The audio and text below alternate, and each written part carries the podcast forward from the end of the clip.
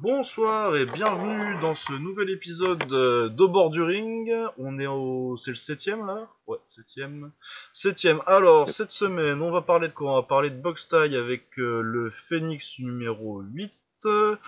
Donc, euh, les frères Bouganem sur la carte principalement. Euh, on va parler d'anglais, enfin bon en taille on a aussi euh, le Top King avec euh, c'était Sangmani et Shamwaktong, les principaux. Euh, on va parler de kick avec le Glory of Heroes, euh, un gros combat en poids plume. Qiu Zhangliang, le meilleur chinois contre Kao, euh, l'ancien roi des rois de la catégorie. Et puis ensuite, en anglaise, on va parler de Naoya Inoue, très gros puncher dans les petites KT, et puis un peu de, des deux combats en super flyweight qu'il y a eu aux États-Unis ce week-end. Et ensuite, on enchaînera pour parler un peu de MMA, parce que Wonderboy, le combattant que je déteste le plus au monde, a perdu ce week-end, et on va devoir en parler, parce que quand même, quand même. Et je suis rejoint aujourd'hui par un traître qui m'a trollé toute la semaine. Baba, comment ça va? Bah écoute, ça va bien, ça va très bien. Je t'avouerai que je me suis bien amusé, moi, cette semaine. ah, mais franchement, j'étais même, j'étais même pas le pire. Ah, mais laisse tomber, mais je me suis fait troller, mais toute la semaine, toute la semaine. Entre les... Oh, ils a- ont rempli le tableau. Ah non, mais ils m'ont rempli là, tous. Hein. Mookie, euh, Naked Gambling, là, euh, Barry de Bloody Elbow, avec euh, eux, ils ont commencé à sortir les faux tweets, tu sais. Ouais, carrément. Ah, ils carrément, sont les partis loin. Ouais, non, c'était bien. Ah non, même Caposa, Daz, il m'a trollé, évidemment. Bisous. Ah bah oui. carrément. Bah non, bah, c'est Daz. Hein. Enfin bon, Ah, voilà, tout, la totale. magnifique, Ça a été crescendo. Ouais, Ouais, c'était bien, c'était bien. On s'est bien amusé, franchement, c'était marrant. Ah bah moi, vu qu'il a perdu à la fin et que j'ai pu, euh, j'ai pu faire exploser ma rage, ça, ça, ça me va, c'est pas grave. El m'aider à la, la raison, comme ils disent. Nos amis argentins. ah ouais, non, putain. C'est Puis en clair. plus, Ouais, c'était de la merde. Pas mal de choses. En plus, le combat c'était de la merde, c'est encore mieux, je trouve. Bah, c'est pour ça, c'est pour ça que c'est toi qui gagne. hein. Enfin, Ah c'est ouais, à la moi, fin, euh, même s'il gagnait, tu vois, même s'il même s'il gagnait au point, j'aurais pu faire euh, genre euh, ah ouais? Et c'est ça votre euh, all-time great striker, euh, un des plus grands de tous les temps? Putain, regardez du kick les gars, arrêtez de me casser les couilles. Ah non, mais justement, on y reviendra. en- Ouais, on y reviendra en fin de podcast euh, parce que sinon vous allez partir tout de suite. Vous avez- Il y en a qui attendent que ça là. Mais on le gardera pour la fin. On va Alors, parler de Michael Page aussi un petit peu parce que lui c'est encore pire. Au Ouais, moins euh. Wonderboy il boxe des mecs forts de, temps en temps. Enfin fort. Ouais, bah ouais, non, mais clairement. Au moins, lui, il boxe, il boxe le, le haut niveau, on va dire. Ouais. Mais pas le haut ça. niveau du stand-up, on en reparle euh, tout à l'heure. Ouais, ouais. Alors, euh, du coup, on va faire en ordre chronologique sur la semaine. hein. Du coup, le plus tôt. Mais il a pas même bu à KO, euh, il a boxé cette semaine, non? Je l'ai pas vu, mais. euh, il a boxé cette semaine, c'est vrai. Ouais, c'est ça, c'était lundi, hein. C'était mais, lundi le. C'est All Star C'était lundi, ça a commencé lundi avec le All-Star et son combat revanche contre Victor Nagbe, c'est vrai. Ouais, il a gagné au point, du coup, c'est ça? Il a gagné au point, le combat il était assez similaire au premier. Nagbe, c'est un mec toujours solide, mais euh, qui, à qui il manquera toujours un petit truc. hein. Fait partie de cette longue euh, Ouais, ligue c'est le. de mecs Ouais, vas-y, vas-y, continue. qui peuvent euh, voilà, qui boxeront toujours, euh, qui, boxent, qui boxeront les têtes d'affiche, mais qui gagneront assez rarement. Donc, Ouais, euh, bah- voilà, quoi, il a fait son mais il a pas perdu. hein. Ouais, c'est dans la, c'est ce qu'on disait. euh, ce qui- De qui on parlait euh, qu'on avait mis dans cette KT là euh, la dernière fois euh, Ouais, c'était Chris crois. Riddle, non Ou- C'était Chris Ah, Baya, ouais, ouais. Brad Riddle euh, aussi, ce genre de c'est ça. mec là. Ce genre de euh, mecs euh, qui vont être dans le dans le bloc des mecs qui font chier les qui font chier les tops mais qui les battent jamais. Vraiment le gros bloc de mecs qui sont euh, très forts à 70 kilos mais pas pas assez forts pour les vraiment hyper forts quoi. Mais un très bon boxeur, très solide depuis maintenant. parce que Nagbe, ça fait quand même un bout de temps qu'il est vers le top. on n'en parle pas beaucoup, mais ça doit faire quoi Son combat, le tournoi où il, où il gagne en finale contre, Pin- contre Pinka, là, euh, c'est C'est genre. ça, le match euh, Muay Thai. Bon, la première fois que je l'ai vu, ouais, c'était au match Muay Thai. Ouais, Ouais, moi aussi, Ça pareil. faire Mais ça doit faire. 2000, euh, c'était après le Thai Fight, donc c'était 2012 peut-être, Ouais, ça. 2012-2013, quelque chose comme ça, donc ça fait quand même euh, bien 5 ans qu'il est, euh, qu'il est à un haut, en haut niveau, il a fait des bons résultats au Kunlun dans les tournois. euh, il y a quelques années, il doit faire quart ou demi. Et puis euh, en général, euh, il boxe encore, il, il a, il a boxé pas mal de tailles de haut niveau. euh, non, c'est une belle carrière euh, pour un étranger. Ouais, c'est une carrière Ouais. très très très honorable. carrière très solide. c'était parti sur ça lundi, c'est vrai que j'avais complètement oublié, tu me diras. Ah ouais, non, mais moi, de toute façon, les shows en semaine comme ça, euh, en plus, euh, du coup, c'est euh, c'est en Thaïlande ou, ou en Asie du Sud-Est au moins, et du coup, à chaque fois, c'est au milieu de la journée, le temps que tu te dises, ah putain, il y avait ça. Ouais, tu cherches un lien en plus. Donc je l'ai pas vu du coup encore. Ouais. Encore Ouais, que Boakao, ça va, c'est j'ai regardé, j'ai regardé un round et demi, j'ai vu ce que ça allait être, donc je voilà. Bah ouais, c'est ça, c'est le truc avec euh, Boakao. euh, maintenant, tu sais à peu près comment ça se passe, quoi. Il est assez Ouais, motivé quand il- s'il est pas. À part les faux, il se fait un peu voler. Il est pas très motivé, mais il a quand même encore assez sous le pied pour gagner tranquillement, quoi. Puis comme il bosse Ouais, tous les mois, euh, exact. pas- passer une heure dessus à chaque fois. Non merci, passons à autre chose. Donc euh, chronologiquement parlant, C'est le Phoenix. ça doit ramener au Phoenix, ouais, ça doit ramener au Phoenix 8 à Bangkok. Ils sont déjà à leur huitième event quand même. Ouais, et puis bah, en même temps, euh, le 7 c'était il y a genre euh, à peine un mois, quoi, euh, vu qu'on en a déjà Ah, parlé, c'était déjà ouais, le deuxième, troisième épisode.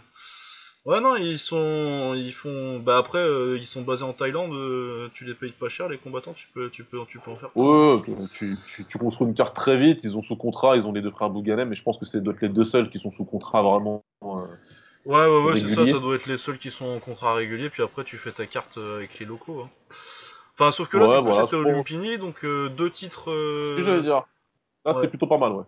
Ouais, c'était pas mal. D'ailleurs, il va falloir que je le vois le, le combat. Il y avait pas mal de petites têtes d'affiche parce qu'en dehors donc des deux frères Bouganem euh, qui combattaient ce jour-là. Ah si, t'as un petit Arthur euh, Singpatong aussi qui est souvent Arthur Meyer, le français Arthur Meyer aussi. Je crois qu'il il a combattu à quasi tous les événements, donc il doit être aussi sous contrat Ouais, il doit être. avec eux. Ouais. Mais euh, là, t'avais du Rambo euh, Pet Porter Or, euh, t'avais du Pong Siri qui combattait Rafi. Ouais. Ouais. Pong Siri contre euh, Rafi Singpatong, qui est aussi un autre français. hein, donc Qui était champion du Lumpini. ça doit être ouais, champion du Lumpini, qui est toujours champion du Lumpini parce que la ceinture n'était pas en jeu, mais ça doit être la peut-être quatrième ou cinquième fois qu'ils se combattaient tous les deux là. Ouais, ouais, ça fait un bout de temps, hein. Pong Siri, ça, ça fait beaucoup. C'est Pong Siri qui gagne au point d'ailleurs. Euh. Donc Cyril a battu Rafi au point et ça doit être la quatrième, c'est la troisième ou la quatrième fois qu'il le bat. Raphaël l'a battu qu'une seule fois en fait. Le résultat c'est Ouais. donc Cyril qui gagne. C'est un petit peu sa bête noire. euh, c'est pour le titre qu'il le bat en plus, je crois, non? Il le bat pour le titre du Phoenix, ouais. Ah ouais, c'est ça, c'était titre au Phoenix. ouais. Ouais. Par contre la ceinture du Lumpini elle n'était pas en jeu là. Du coup, Rafi est toujours champion. Bon. Bah oui, parce que de toute Rafi est toujours euh, champion, ouais, parce que là c'était à, 5 à 142 le Ouais, c'est à c'était 142 au lieu de euh, dans la 140. catégorie. Voilà, exact. Donc, euh, bon, à mon avis, euh, Rafi, ça doit être compliqué pour faire le poids, je pense, parce qu'il est quand même euh, Ah, plutôt. il est quand même. euh, Bah, de toute façon, quand il est venu boxer en France, là, il était à 147 facile. Enfin, 147 Ouais, facile. ouais. Façon, on parle en livres euh, pour ceux qui sont pas Ouais, pardon. forcément À au courant. 67 euh, euh, kilos quand il est en France. 67 kilos, ouais. Et, Et les champions du Lumpini à 63,5, donc ça doit être un petit peu. ouais, et puis il est bien, il est bien tanké hein, pour, euh, Ouais, pour, son, pour, son- pour son 67, donc euh, 63,5, ça doit, ça doit commencer à devenir compliqué. En plus, je sais pas quel âge il a, il doit être en, il doit être en fin de vingtaine, ça doit commencer à être. euh, ouais, je pense qu'il est ça, il doit avoir 30 ans. 28, 29, ouais. Ouais, Euh, et contre, contre, contre Bobo Sacco, je, je trouvais même plus, plus balèze que Bobo, quoi. Ouais, alors Euh, que Bobo, c'est quand même 67-70 quoi, en général. Ouais, donc, euh, ouais, c'est- peut-être pour ça qu'ils l'ont fait à 142, celui-là. euh.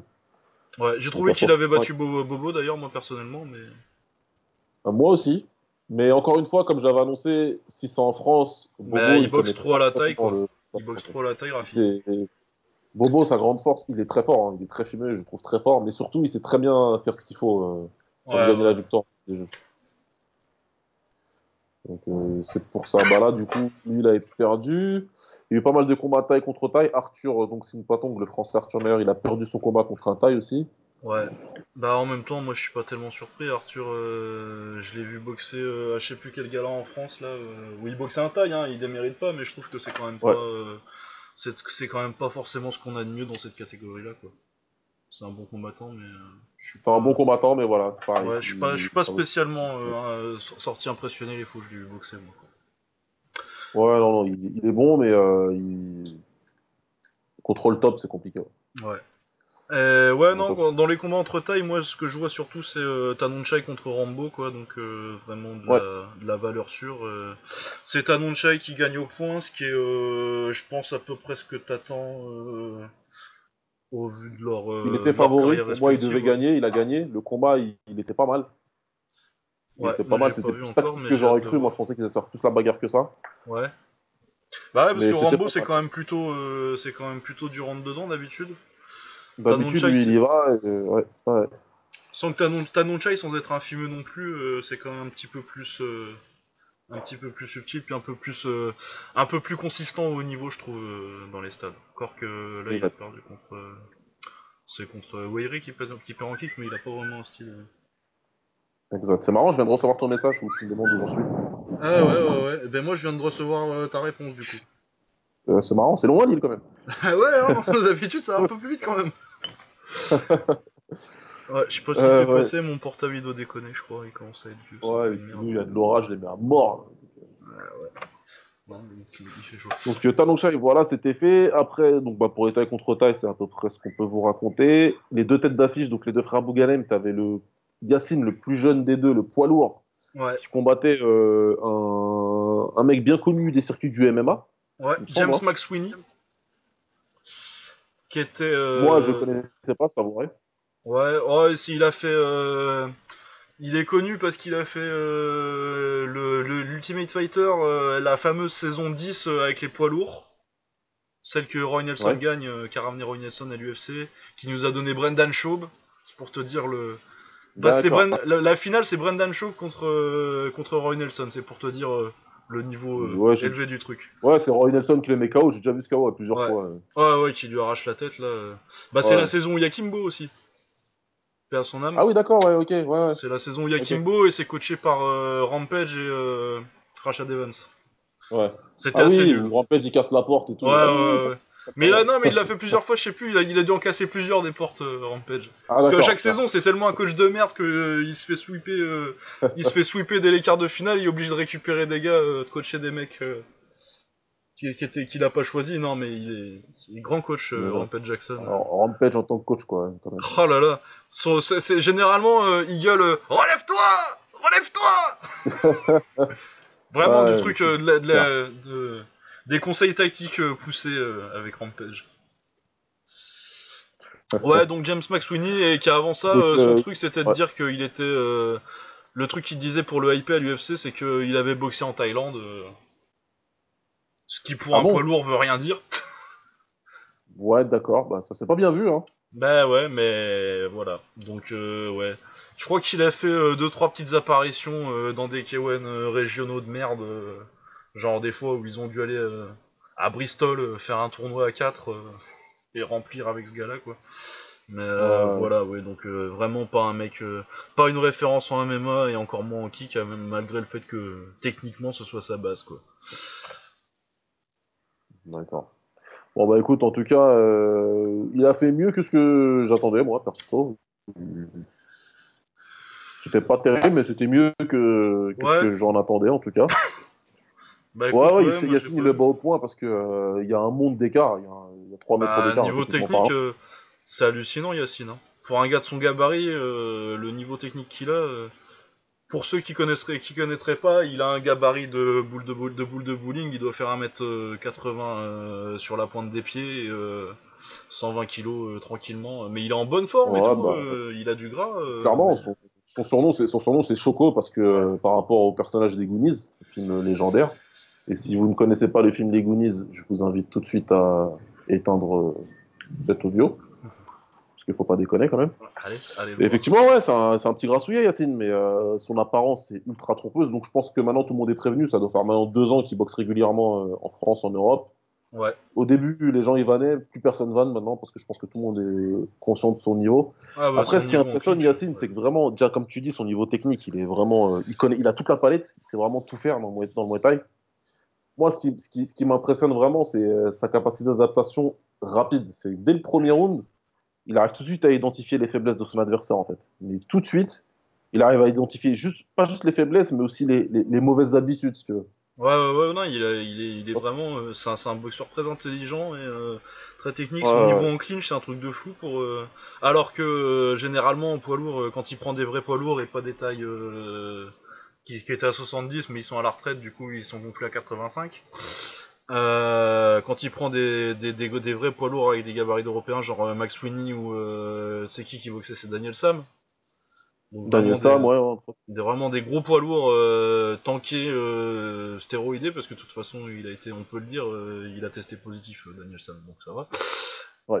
Euh, ouais, des mecs comme ça, c'est dur, hein, parce qu'il il prend, il- généralement, il leur rend moins facile 10 cm, et c'est dur de s'imposer en clinch quand t'es plus petit, mais vraiment, il, les fait, il leur fait faire des tours de grand 8 à chaque fois avec les projections, non, vraiment très très fort. Il leur fait faire le cerf-volant, mec, à chaque fois. Ah C'est- ouais.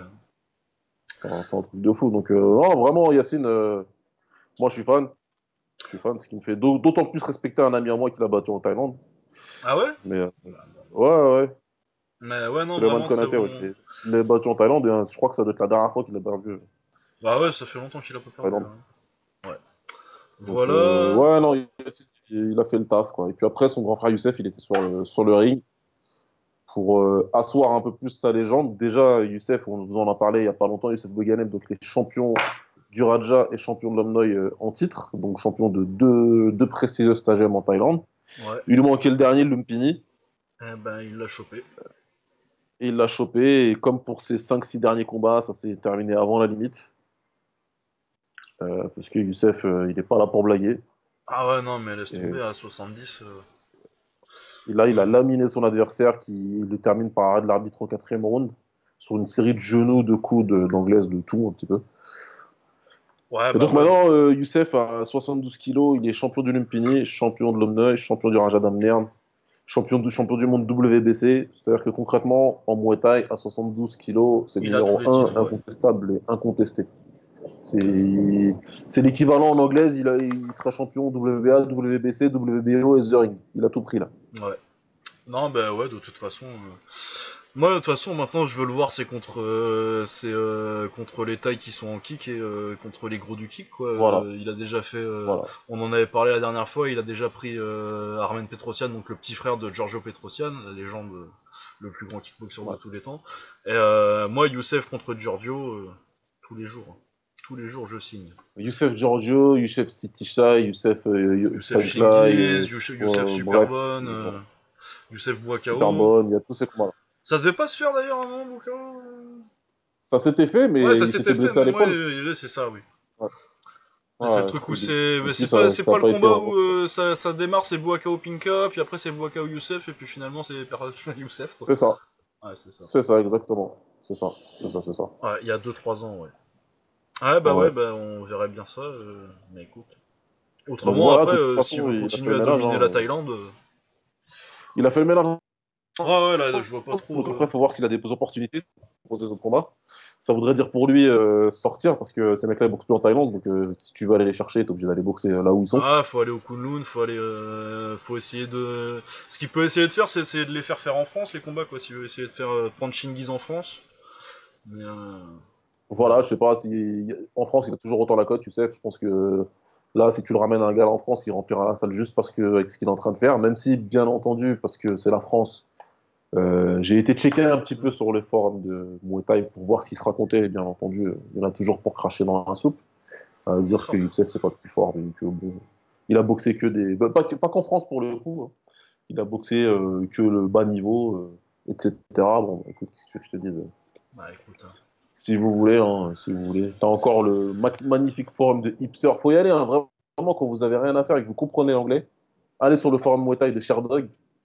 Moi, des fois, je me- j'y vais et je me tape des barres. Ah ouais, non, ils Les sont. mecs, c'est euh, vraiment des ouf. C'est le RMC de- de- des forums de. C'est- Il y a des Daniel Riolo partout. C'est extraordinaire. Ouais, hein, ouais, mais c'est N'importe con. quoi. Ouais, non, mais, C'est con parce que t'en as qui s'y connaissent, mais qui sont tellement matrixés sur le fait que euh, le, les tailles c'est les meilleurs, ce qui est vrai, mais que euh, du coup tout le reste c'est de la merde. C'est vrai, mais il y a zéro mise en perspective. quoi. Ouais, Euh. J'ai dû débattre un jour, le mec il me demandait mais pourquoi je regardais autre chose que du Muay Thai? Ah, écoute, gros. étant donné que le Muay Thai est le meilleur sport au monde, pourquoi je regarde du K1 J'ai dit, mais parce que j'aime bien tout, j'aime bien la bagarre. Ah ouais, Et il voilà. comprenait pas. Mais ouais, enfin bon. Bon, c'est comme ça. Mais Bon, ouais. bref, en tout cas, Youssef, euh, voilà, c'est ce qu'il faut retenir, c'est que c'est le numéro 1 dans sa catégorie en poids moyen, 72 kilos. Jusqu'à preuve du contraire, jusqu'à ce qu'il puisse boxer peut-être un, un des têtes- une des têtes d'affiche thaïlandaises qui boxe à l'étranger. Pour moi, c'est le numéro 1 dans les règles du Muay Thai. Ouais, en clair, taille, euh, en middle, en- à 70-72 kilos, euh, c'est le top et puis c'est tout quoi. Voilà. euh, du coup, on a fini avec le Phoenix. On est bon, hein, il y a Ouais, c'est bon, le Phoenix, c'est c'est ok. Ouais, du coup en taille, euh, Rotoon contre Rotlek. Donc euh, Rotoon, pour ceux qui connaîtraient pas, euh, j'imagine que ça doit, être, ça doit être pas mal de monde. Euh, Il vient de battre, euh, avant ça, il venait de battre euh, Serkim ou Swakim selon les orthographes. Ce qui a été le dernier adversaire en taille de Tenshin Nasukawa, le prodige japonais, dont je crois qu'on a parlé un peu la semaine dernière. Je sais plus. Oui, Ouais, exact. On en parle un petit peu. Voilà, et donc, euh, ce, il, donc il a battu le dernier, euh, enfin euh, Tenshin a reboxé Rising en même temps, mais euh, c'est son dernier vrai adversaire, quoi. Donc euh, qu'il avait battu, un très bon combat au Knockout, donc la promotion de boxe taille japonaise. Et du coup, euh, comme il a battu euh, Swakim, Rotung euh, le boxera, boxera Tenshin au Rise le mois prochain, donc en juin. Je crois que ça va être aux alentours du 20 juin, quelque chose comme ça, deuxième ou troisième semaine de juin. C'est au mois de juin, tout à Ouais, fait. c'est au mois de juin, enfin on en reparlera la semaine 2. Mais... euh, Voilà, donc il boxait contre Rotleg, donc, on- dont on a parlé euh, au- quand on a parlé du Phoenix 7 et de son combat avec Sexan, là, qui était un très bon combat. Donc euh, Ouais. Rotleg, combattant très agressif, euh, plutôt dans, dans un peu un héritier de Sexan, quoi, les mecs qui font la bagarre, il y, en- il y en a, il y en a deux trois par génération en Thaïlande. Clairement. Et du coup, qui, prenait quand même pas mal de poids à Rotung, mais Rotung euh, galère un petit peu au début, mais finalement il prend bien le combat, il le gère en front kick, il lui met un peu de. Il, il domine le clinch aussi. Donc euh, très Ouais, belle il domine bien encore à corps. Ouais, il domine bien encore à corps. euh, très belle. démérite pas, mais euh, très belle performance de Rotung qui se met bien pour, euh, pour son combat contre Tejin. C'est bien préparé, il s'est mis au-dessus. Je pense qu'il il aurait pu faire plus, mais bon, il sait qu'il a une bonne échéance, une grosse échéance qui arrive.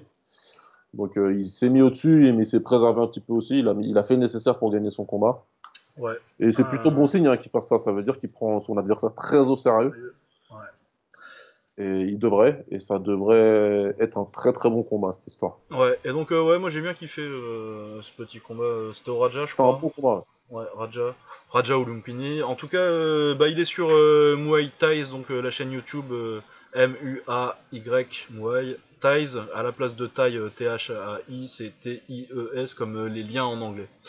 Voilà, Yes. donc c'est Rotung contre Rotlek, et euh, sauf que c'est peut-être euh, orthographié euh, Rodtang et Rodlek, parce que les T, les U, les... ça a changé ouais. quand on traduit. mais voilà, mais je crois que je sais plus exactement comment c'est orthographié, mais vous devriez trouver sur Muay Thais. Voilà. Euh, du coup, chronologiquement, on en était rendu où? Je crois que c'était le mardi aussi, ça, ou le mercredi, enfin bon. Du coup, on passe au vendredi. Bon, ça c'est en anglais, du coup, on va rester sur. On va faire toute la taille d'un coup quand même. Yep.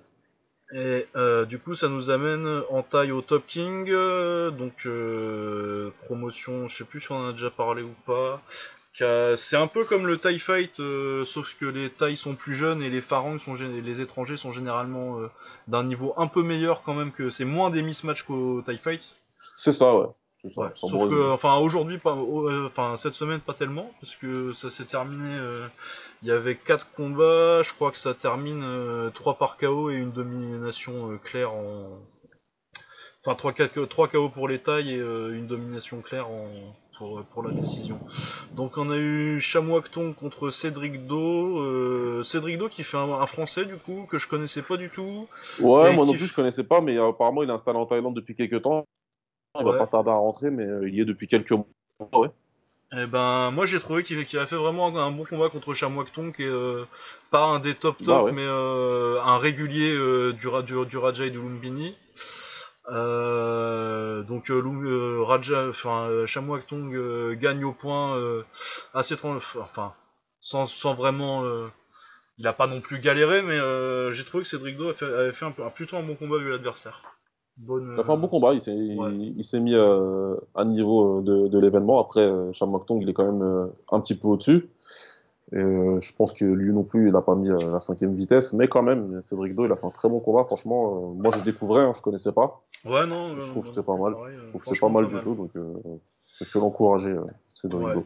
Pas mal, et puis du coup, ouais, moi je, je, je suis ressorti de là, déjà je me souviens de son nom, ce qui est pas toujours le cas quand je regarde ce genre de cartes, et euh, je suis curieux de le revoir, quoi, si, euh, s'il revient en France ou euh, s'il se retrouve sur Ouais, il va en rentrer en France prochainement, de ce que j'ai vu. Donc, je pense qu'on entendra encore parler de lui. hein. Bah ouais, s'il veut, il y, a- y a moyen, c'était à 70 ou 65, je sais plus.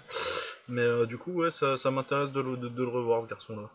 Ouais. Euh, ensuite, on avait, euh, c'était Rongravi qui gagne contre un Brésilien par KO, euh, combat Par KO, pas très deuxième. intéressant, KO deuxième, c'était un massacre. Ouais, il a pas eu euh, trop mal. hein. Ouais, Ron Gravi, c'était à 77 en plus, je crois, il montait haut. euh. Ouais, il est bien monté là. Ouais, il est il bien bien monté, vrai. Il était plutôt à 70, euh, même à. ah non, même à 65, parce que c'est c'est- c'est lui qui met KO euh, Kevin Ross, euh, son dernier combat au Lion Fight, là. Il, a mis- il avait mis KO Kevin Ross, après Parce que euh, ça, ça devait être à était, il 65 était monté hein, lui aussi. Ouais. Donc ça était à Euh, 65, après euh, il était monté lui aussi à 70 quand même, parce qu'il a fait, euh, il avait fait pas mal de combats euh, à ce poids-là. Ouais. Et Mais puis, je pense euh, qu'il il était un peu de passage, hein. Je pense qu'après il a remonté, euh, il, est- il, est- il a vite continué à monter, je pense que là il doit plus trop se prendre la tête avec les régimes, etc. Ah Il bah avait boxé top Youssef, euh, l'Om- il avait boxé Youssef Bouganem à l'Omno, il avait perdu par KO au troisième round. Ah bah ouais, hein, Et on sentait que la différence de poids, elle était euh, trop importante. Ouais. On sentait bien. Donc ouais, euh... c'est un Brésilien qui boxe ou c'est pas Luis Passos euh, le Portugais? J'ai... Parce que je, je, je- je- Luis Passos, euh, portugais donc, c'était Et- celui qui avait boxé Boaka. On, on vous avait parlé de lui euh, dans un des précédents épisodes. Il avait boxé Boaka un petit peu au pied levé. Il avait tenu tout le combat, même s'il s'était fait euh, ouvrir. Mais c'était pas. là, non, je crois que Rungra... Run- non, Rungravi c'était contre un Brésilien euh, qui s'est fait fumer et euh, Passos c'est contre euh, Yotkun Pon, vétéran Voilà, du Glory. Passos, euh. il combattait Yotun Paul Sitmonchai. Donc euh, Yotun Paul, c'était euh, pendant un petit temps, ça a été un mec qui était un espoir pour euh, un espoir thaïlandais pour le kickboxing à 70 kg, mais au Glory, il n'a pas eu de bons résultats. Ouais. Et puis Donc, euh, du coup, bah, pour la Thaïlande, il est pas, il a pas, assez- il a pas le niveau en clinch pour euh, pour exister dans les Non, stades, ouais. donc euh, il est un peu entre les deux. euh. Et euh, ouais, il a quand même trouvé plus ou moins sa niche au top king. Je crois qu'il a fait finale au tournoi que c'est c'est Yod- Yod- Yodwisha qui le bat en finale. Ouais, exact. Yodwisha gagne parce que Yodwisha c'était quand même le top en Thaïlande. Et puis c'est la star du top king avec euh, Sangmani donc on, on va vous parler tout de suite. Donc euh, ouais, Yod. Kunpon euh, Luis Passos, je crois. Il le met au deuxième, c'est ça hein? Il me semble. Ou alors il Euh, non, non, le bat au point. Le bat au Ah, point, au pardon, point, ouais, mais il doit y avoir un knockdown à un moment. euh, ça doit être pour Mais il y a un knockdown dans le deuxième, Ouais. ouais. Il me Ouais, que c'est dans dans le deuxième. ça. Mais ouais, donc avec son anglaise et puis ses gros kicks, euh, parce qu'en en clinch, c'est pas. Ah bah, trop ça. hein, typiquement du Sitmonchai. Sitmonchai, donc euh, le plus connu à Sitmonchai, généralement, ce qui va parler le plus aux gens, ça va être Pansane, je pense, qui était Ouais, le Sexan d'avant d'avant qu'il y ait un Sexan, quoi. Ouais, Le gars c'est qui fait, qui fait la bagarre, à, qui fait la bagarre à chaque fois. Des grosses guerres. euh, son combat avec, euh, c'est contre Pacorn, euh, qui est une qui combat de l'année en 2010, je crois. C'est- Ouais, c'est ce combat-là qu'il a vraiment révélé, même s'il était déjà un petit peu connu pour ceux qui suivaient, mais ce combat-là, il, il a pas mal tourné sur, euh, sur le réseau, donc les gens ont vraiment une par le grosse guerre d'ailleurs. Magnifique Sané, guerre. hein, c'est la guerre. Ouais. C'est un gros guerrier. Voilà, et ensuite donc euh, le main event de la soirée, Sangmani contre un, c'était un Kirghiz je crois, dont le nom Ouais, exact. Timour, t'es Timour quelque chose. Ouais, Timur euh, Mamadietov ou un truc comme ça. Enfin, bon. Ouais, bah, ouais, voilà, c'est un truc comme ça. Mais euh, bon, je me suis pas souvenu de son nom parce que euh, il s'est fait, il était beaucoup plus grand le Kirghiz, mais euh, Il était grave plus Sangmani, grand, mais sans- il en avait rien à foutre. oh là là, il l'a massacré. Il lui a, je crois, il y a un ou deux knockdowns dans le premier round déjà. Il y en a Ouais, ouais, un, je non, mais vraiment, ouais, Sangmani, il... Et vraiment, il lui a mis une leçon de savoir, Muay Thai quoi.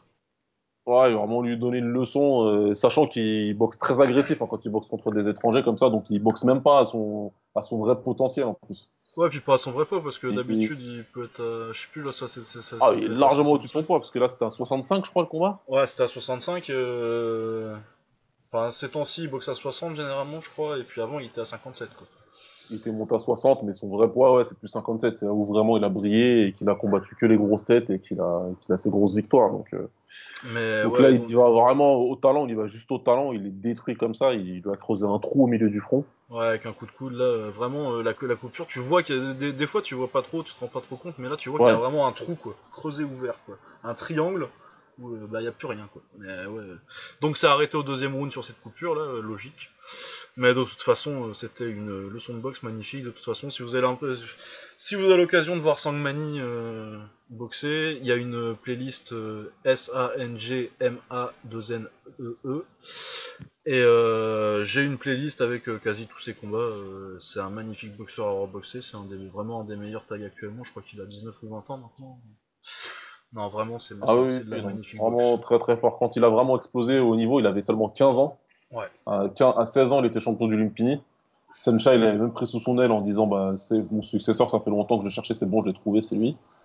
Donc euh, vraiment, techniquement parlant, il a un sacré niveau. Ah bah techniquement, je pense que de toute façon, euh, ça doit être le meilleur ces temps-ci. Au niveau pure technique, euh, pure technique Ouais. fumeux, je vois pas, je vois pas beaucoup mieux. Donc ouais, un très très grand boxeur. Voilà, donc le Top King, euh, une carte. euh, J'ai trouvé que c'était euh, un peu plus, euh, ouais, vraiment un peu plus de mismatch que d'habitude. D'habitude, il trouve quand même un petit peu mieux au niveau de- des oppositions, mais euh, Ouais, bon. ouais, voilà, ils sont trop foulés. ouais, bah parce que euh, il a quand même fait un nul une fois euh, contre un Chinois euh, Sangmani au Top King, quoi. Donc euh, où il part au tapis, il gère le Ouais, reste du combat, mais donc euh, vraiment d'habi- d'habitude ils, ils essaient quand même de pas trop mettre des cadeaux, des cadeaux à leur euh, à leurs gars, sans que ce soit forcément non plus euh, à chaque fois euh, des gros gros combats, mais quand même il y a généralement c'est pas des, gui- des, des gimmicks quoi. Ouais. Voilà, donc on en a fini avec la box taille, encore qu'on va encore parler de deux grands tailles pour notre prochain événement du week-end, donc le Glory of Heroes en Chine. Donc le Glory of Heroes, je crois que techniquement ça appartient toujours au Wuling Feng, c'est un peu leur gros événement. Genre Ouais. euh, les Wuling Feng c'est leurs événements normaux euh, de tous les jours, et puis quand ils font des gros trucs 5 ou 6 fois par an, euh, c'est sous, le, sous la bannière du Glory of Heroes. Glory of Heroes. Et donc on avait deux gros combats euh, sur ce show. Donc euh, on avait Tie Yinghua qui est euh, un chinois plutôt solide. Vraiment, il a Ouais. commencé à, ça a commencé à boxer euh, pas mal. Euh, qui boxait contre euh, Singdam, donc euh, une légende euh, de la génération euh, 2000-2010 du Lumpini. Du Lumpini et du Raja hein, exact. des stades. Euh, je crois que il a boxé Sainchai 8 fois, il me semble. Et ça doit être Ouais, 4-4 ou 5-4, un truc comme ça. 8 ou 9 fois, et il y a 4-4 ou Ouais. 5-4. Et je me demande même s'il n'y a pas 5-4 pour, euh, pour, euh, pour Singdam, du coup. Ouais, c'est possible, C'est possible. J'ai pas, j'ai les stats en tête là, mais euh, mais bon, donc euh, le grand, un des, un des grands rivaux de, peut-être même le rival de de Saenchai, hein, euh, un- une des plus grandes rivalités de Saenchai. Donc ça vous pose quand même le niveau du bonhomme. Malheureusement, le temps étant ce qu'il est, il a quand même maintenant 35 ans, quasi 400 combats, donc. Ça commence à ralentir, encore qu'il ait des bons résultats, mais euh, il y a un an, il a pris euh, un gros KO contre un russe euh, que personne connaissait, qui est un peu sorti de nulle part.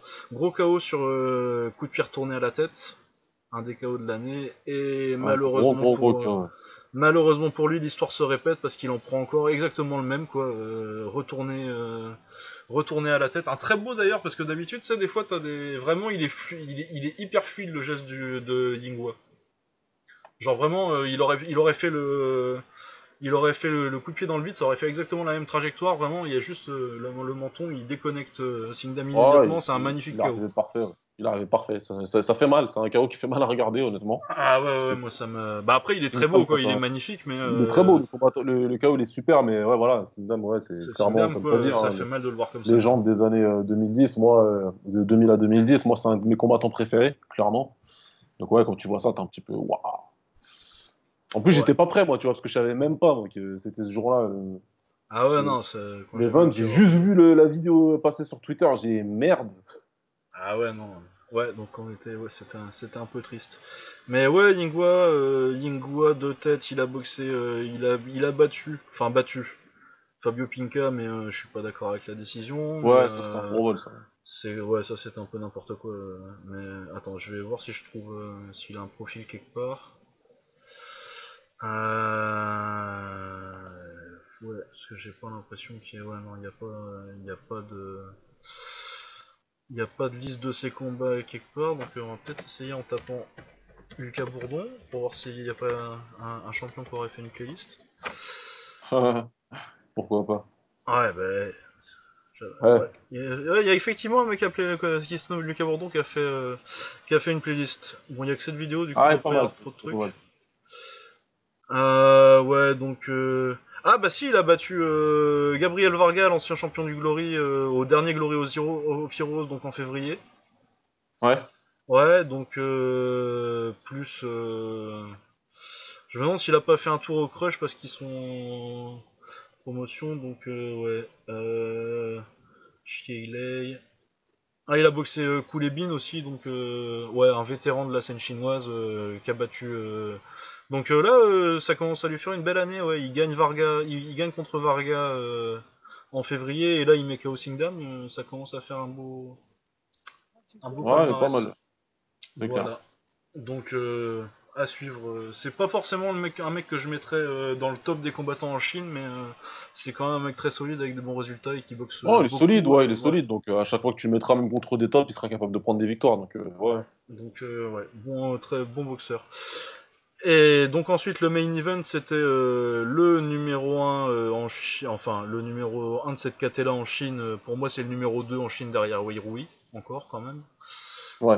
ouais. Mais euh, quand même Jianglang, qui a, qui est, mais c'est quand même euh, Jianglang c'est un peu celui qui a mis euh, qui a mis la Chine sur la map quoi, euh, avec sa victoire contre euh, Bon, vraiment, on a commencé à se rendre compte que euh, quand tu vas en, ta- quand tu vas en Chine, euh, même pour des tops, euh, ça peut perdre. Quand il a battu Mossa Bamrani, là, qu'il l'a massacré. Quand il a battu Amrani, ouais. Là, on s'est dit, Ouais. oula, qu'est-ce qui se passe? Et ensuite, il a quand même fait des, des belles victoires. J'attends que ça j'ai le charge. il, a eu des belles séries, ouais. Ouais. Mais il a battu Jom Tong euh, par décision. Enfin, bon, c'est extra round, je me rappelle plus trop du combat, mais je pense que c'était un peu. Mais il a fait un tournoi, euh, ouais, c'est ça, en janvier 2016, où il bat Kulebin en finale et euh, deux, deux Chinois plutôt pas mal euh, en et en demi. Il a battu Mossa, Mossa Bamrani. Ça a un peu fini Mossab d'ailleurs. Il a battu Elias Boulaïd. Il a battu Boulaïd, il a mis KO Kem il a mis KO, Kem, ouais. Il a battu. Ulyanov et Dylan Salvador là, c'était enfin en décembre. Bon, moi je Ouais. trouvais que je trouvais avait gagné euh, la demi, mais euh, par contre il bat euh, Dylan, euh, c'est c'est réglo quoi. La victoire contre Dylan, Ouais. j'ai trouvé. Enfin bon voilà, donc vraiment un, des, un des mecs les plus solides de Chine. Et donc il prenait K.O. Fairtex, dont on a parlé pour le premier épisode avec le Cafesta, donc qui a été champion du Glory pendant de- du K1 pendant 4 ans, il me semble, 3-4 ans. Quasiment 4 ans, il était Ouais, presque. quasiment 4 ans. Donc Ouais, numéro 1 des ouais. 60. Qui pour moi était le numéro 1 des 65 kilos jusqu'à euh, bah, jusqu'au Cafesta où il prend le KO par euh, Ren Hiramoto. Parce qu'avant ça, il perd son titre contre euh, Noiri, mais pour moi, euh, il avait gagné, du coup, je l'ai pas, je l'ai pas enlevé son ranking. Plus que discutable, donc euh, ouais, il était toujours numéro 1 à ce moment-là. Donc voilà, donc euh, très gros combat quand même parce que euh, John Lang est ranké numéro 1 dans la KT par certains par certaines personnes vu que c'est un peu le bordel maintenant avec la défaite de KO, c'est plus aussi clair qu'avant. Tout le monde a un peu une défaite Ouais. par-ci par-là qui peut permettre de chipoter. Mais du coup ouais, donc c'est deux c'est deux mecs du top 5 de la KT. Euh, Q John Lang gagne au point. Perso, je trouvais que ça méritait peut-être un extra round mais qu'il n'y avait pas non plus de scandale. C'était serré? KO, il a fait un plutôt bon combat. Honnêtement, je pensais qu'il y aurait plus d'écart que ça. Ouais, Et ça me fait chier de le dire, hein, ça me fait chier de dire ça, mais je pensais que, que Jean serait gagnerait un petit peu plus euh, confortablement que, que ça. Après, ouais, ça me choque pas non plus, ça me choque pas. Pour moi, il fait quand même suffisamment pour gagner euh, que Zhang Lang quand même. Ouais. bah ouais, un le truc c'est que j'aurais pas été choqué, mais bon. Ouais, c'est c'est extra. Moi, je pense que ça, ça aurait pu mériter un extra round. Après, tu sais que c'est en Chine et que s'il y a moyen de le donner. Le truc, c'est que ouais, euh, les deux premiers rounds sont assez serrés avec peut-être un petit avantage pour euh, pour. Mais euh, le troisième round, euh, il y a Jean Q, Q qui met une, une bonne accélération à la fin. Et, euh, qui fait qu'il gagne. Il prend clairement le troisième et comme c'est le seul round vraiment clair du combat. euh, C'est ça, exactement. Et Voilà. c'est exactement ça. Et quand il y a un, un combat aussi serré que ça, avec un round assez clair, et que tu as, des, t'as des, les deux rounds d'avance qu'on appelle des switch rounds, où tu peux le donner à l'un ou à l'autre, bah du coup, celui qui fait une différence, j'ai tendance à lui donner le combat après. Ouais. Ouais, mais puis en plus en, en Chine c'est comme au Japon, ils ont tendance à mettre euh, à, à, à pas être euh, radin avec les rounds 10-10 où tu mets euh, tu, tu mets si, si, si personne n'a pris clairement le round euh, c'est ex aequo. Du coup t'as tendance à si t'accélères bien au troisième. Puis le fait que ce soit, on va pas se mentir, hein, le fait que ce soit en Chine, encore qu'ils ont une réputation les Chinois comme euh, étant un pays où tu te fais voler, euh, je trouve que c'est faux à part à part si tu boxes long en général. Franchement, franchement, à Paris Long, ils m'ont même surpris sur, sur certaines décisions où tu avais des Chinois qui méritaient de gagner et au final ils ont donné à l'étranger. Donc, euh, Ouais, bah, on en parlait euh, la semaine dernière avec le Kunlun où euh, Da- Daniel Puertas il gagne sa, sa- son quart de finale alors que pour moi il Ouais, méritait ouais. de perdre et c'est contre un chinois. Quoi. Ouais. Donc, euh, généralement, il y a une réputation où on dit euh, oh en Chine on se fait voler et euh, par rapport à aller en Espagne ou euh, en Hollande, vous ne vous ferez pas plus voler en Chine, ils sont plus fermes même. Ils sont Ouais, plus clairement. en Chine. Voilà, donc euh, c'était un bon combat. C'était pas un grand combat, je trouve, au niveau de l'action, euh, tout ça. C'était un combat euh, potable. On n'en reparlera pas non plus dans 10 ans, quoi. Mais c'est une bonne, c'est une, très grosse victoire pour Kujang Lang et on espère qu'avec le partenariat du K1 euh, entre le K1, euh, vu qu'ils sont en partenariat avec le Wulin Feng et le Glory of Heroes, si on peut le voir contre contre Noiri, contre Ren Yaramoto, tout ça. ou dans un Grand Prix, pourquoi pas. Moi, ça me ferait très plaisir que qu'on puisse, qu'on puisse voir Jian Lang contre des tops euh, un peu plus souvent. Ouais, clairement, hein. moi j'espère qu'il en tout cas.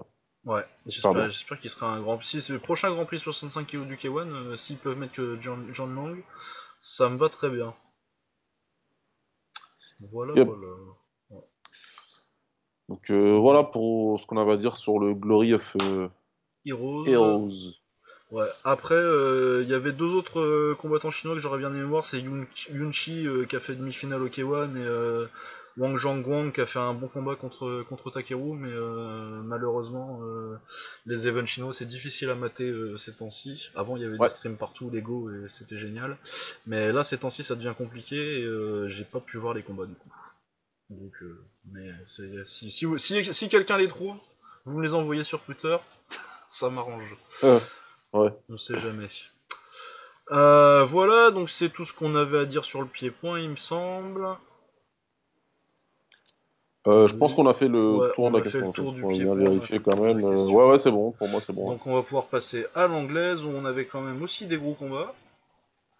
Cette semaine, il y avait 4 combats pour des titres. Euh, du coup, Japon, je trouve la carte. Donc Kenshiro qui est champion. Euh, qui est champion en. Ça doit être en. Comment on dit euh, junior plume là Junior euh, mouche, donc euh, light flyweight. Donc euh, en français. euh, Euh, là, je, je crois je crois que c'est Mimouche qu'ils disent. C'est Ouais, c'est ça, de oui, c'est-. Mi que j'oublie tout le temps, ouais, mi-mouche du coup, Ouais. en français. Mais bon, light flyweight, donc euh, ça doit être à 108, 108 livres. Donc euh, ça Ouais, donc ça 48 fait moins de kilos. 48 ans. ça, Ouais, c'est- ça, ça être un peu 40, 47, 47, 5, Ouais. quelque chose comme ça. C'est ça, ouais, à peu près, ouais.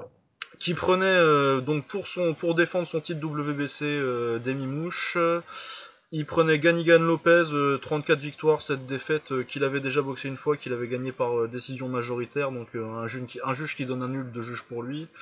Et il le met KO sur un très joli. C'est, il boxe en gaucher et de mémoire c'est un crochet, au... crochet droit au corps, Ah, crochet gauche au corps.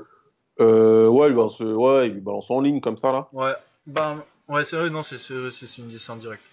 Donc euh, Ouais. en ligne, euh, joli petit KO au foie, Ganigan se relève pas, c'est une bonne victoire, ça fait plaisir au public japonais. Il est donc donc maintenant Kenshiro qui a 26 ans, il est à 13 victoires, 0 défaites.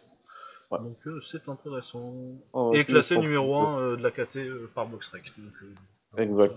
donc ça, euh, si vous allez sur Twitter ou sur euh, YouTube, ça doit être très facile à trouver. euh, Ah, il sera, il sera. euh, il c'est un combat euh, de deux rounds, euh, le KO est sur, est sur Twitter. ouais, il y a- il y a plein de vidéos. Moi, j'ai regardé, il y a plein de vidéos différentes, donc euh, on trouvera sans aucun souci celui-là. Très Il facile. s'appelle à trouver. Ken Shiro, donc euh, c'est facile. Hein. Si vous connaissez Ken le survivant, c'est pareil.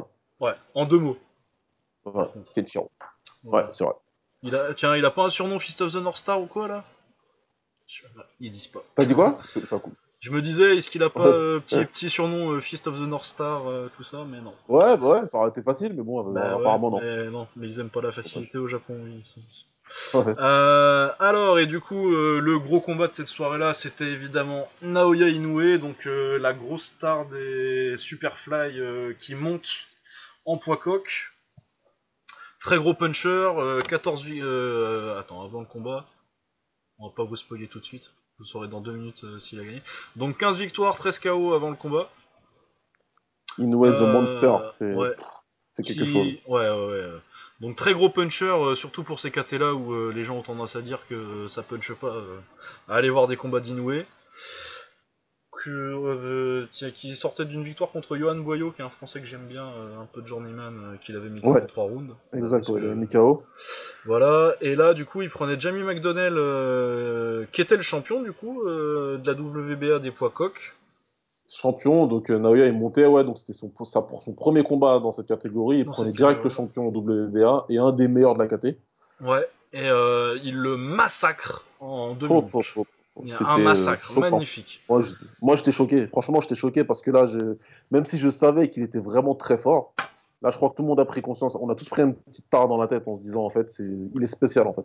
Ah ouais, c'est ça, non, mais c'est ça parce que tu te dis, euh, bon, il monte de KT, il prend un bon boxeur, tu te dis, il y a moyen, hein, euh, c'est- il était favori, euh, on pensait qu'il gagnerait possiblement par KO, mais massacrer un gars comme ça en un round, et même pas un round, quoi, c'est vraiment, c'est euh, 1 minute 30, euh, en une minute, il y a le premier crochet gauche qui tourne, et tu sens que Jamie McDonnell il est plus là, et puis après c'est fini, il le massacre.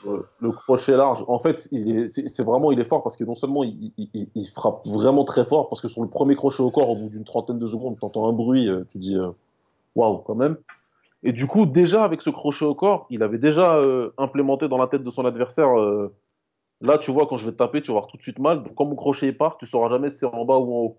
Ah ouais, Et quand son euh, crochet du gauche il part en haut, et McDonald il, il anticipe au corps et il le prend à la tempe. Et ses jambes, le- tout de suite, elles le lâchent directement. Ah ouais, non, mais vraiment un et là, je me suis dit, mais qu'est-ce qu'il a dans les points celui-là? C'est pas possible. Quoi. Ah ouais, bah, ouais. bah franchement, euh, moi je pense que tu peux commencer à dire que c'est un des plus gros punchers euh, pound for pound dans boxe. hein. Ouais, même bah, le plus gros, il quoi. a prouvé. Il a Peut-être même prouvé parce que, que- là, il- Ouais. peut-être peut-être le plus gros puncher. Après, bon, tu- t'as toujours du Golovkin, etc. Même si avec l'âge, Golovkin, ça commence un tout petit peu à. Ouais, non, mais puis euh, le truc avec euh, le truc qui est ouf avec euh, avec euh, Inoue, c'est que il a commencé en bah en mi-mouche, donc Ouais. une, deux, trois, quatre, cinq, il y a quatre KT, il y a trois, il y a trois KT entre les entre les coques et euh, la KT où il a gagné son premier titre quoi. Ensuite, il a juste, il a, il a sauté directement de deux KT pour euh, battre Omar Narvaez, qui était le numéro un des super mouches depuis euh, des années, et il Depuis des années. Oui, Narvaez, si vous vous rappelez, si vous suivez un petit peu, il avait battu Brahim Asloum. Ouais. il y a quelques, il y a quelques années pour les anciens. Donc, euh, non, non, Inoue, ce qu'il fait, c'est comme ce que tu dis, c'est dingue. Il vient de petites catégories. Quand il monte, généralement, les combattants qui montent de catégorie, ils laissent un petit peu de, de, De de punch punching power dans la catégorie d'en dessous, tu vois. Mais pas du tout, lui. Pas du tout.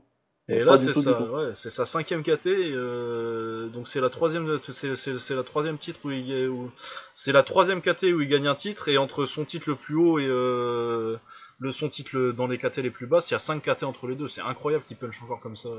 C'est- Voilà, moi, c'est, un petit prodige, vraiment. Ouais. Et il a, il a à peine 25 ans. Ouais. Euh, voilà, il- c'est magnifique. Et, on- et quoi- et si c'était pas assez magnifique, Déjà, ouais, le mec, ça, il prend cette victoire-là et ça nous annonce quelque chose de fantastique parce que du coup, sa victoire l'inscrit automatiquement au tournoi du World Boxing Super Series. Donc, c'est le, le tournoi de boxe qui a eu lieu, euh, qui a lieu euh, un petit peu sur l'année. Ils avaient commencé avec les poids euh, super Les- moyens et les poids euh, et les léger. cruiserweights, les poids lourds légers. Ouais. On a eu des très beaux mi-lourd, on combats. va dire, mais ouais. Ouais, Très beau voilà. combat, il y a les finales bientôt d'ailleurs. Il y a les finales bientôt.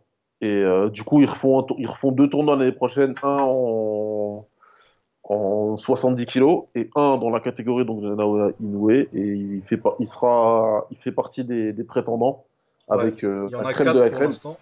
Bah, de toute façon, Ah, là, j'ai, les, les rankings euh, box rec de, de la catégorie sous les yeux.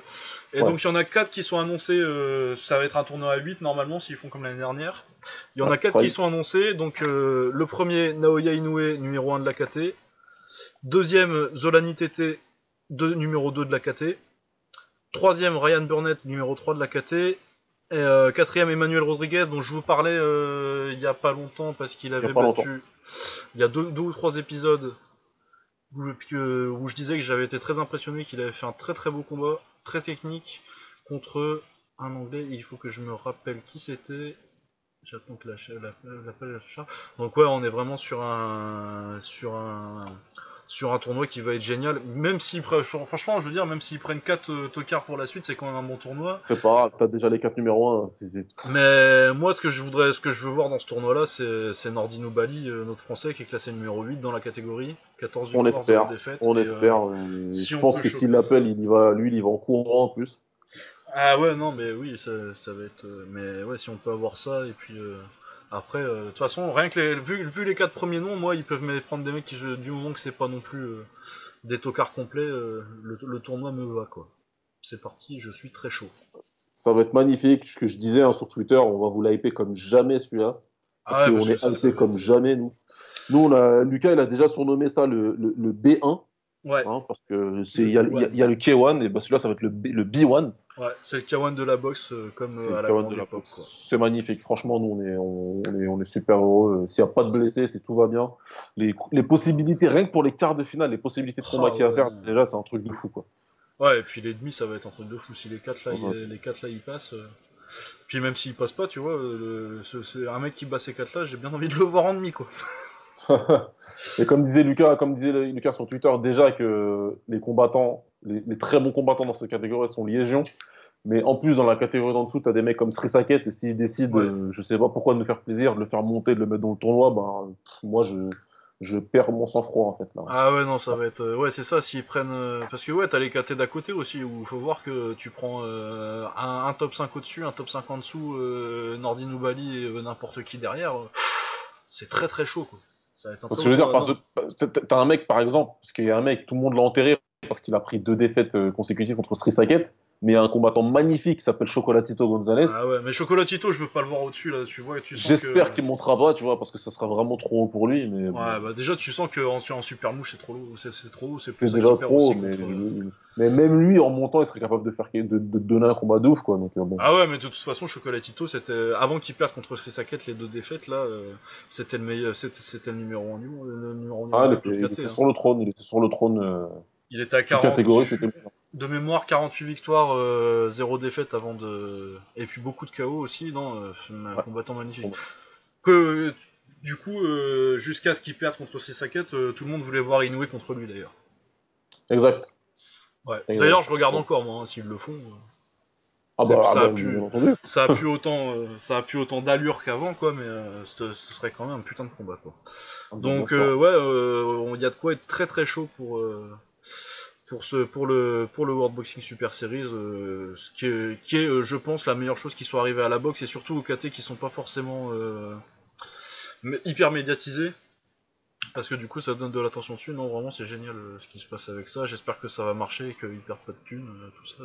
Parce que si on peut Ouais. avoir Ouais, j'espère aussi. Ouais. deux gros tournois tous les ans dans, dans, dans, dans, dans des KT, ou s'ils réussissent à choper à chaque fois la même qualité de gars, ça va être très très très très bien, très très encourageant pour les prochaines années.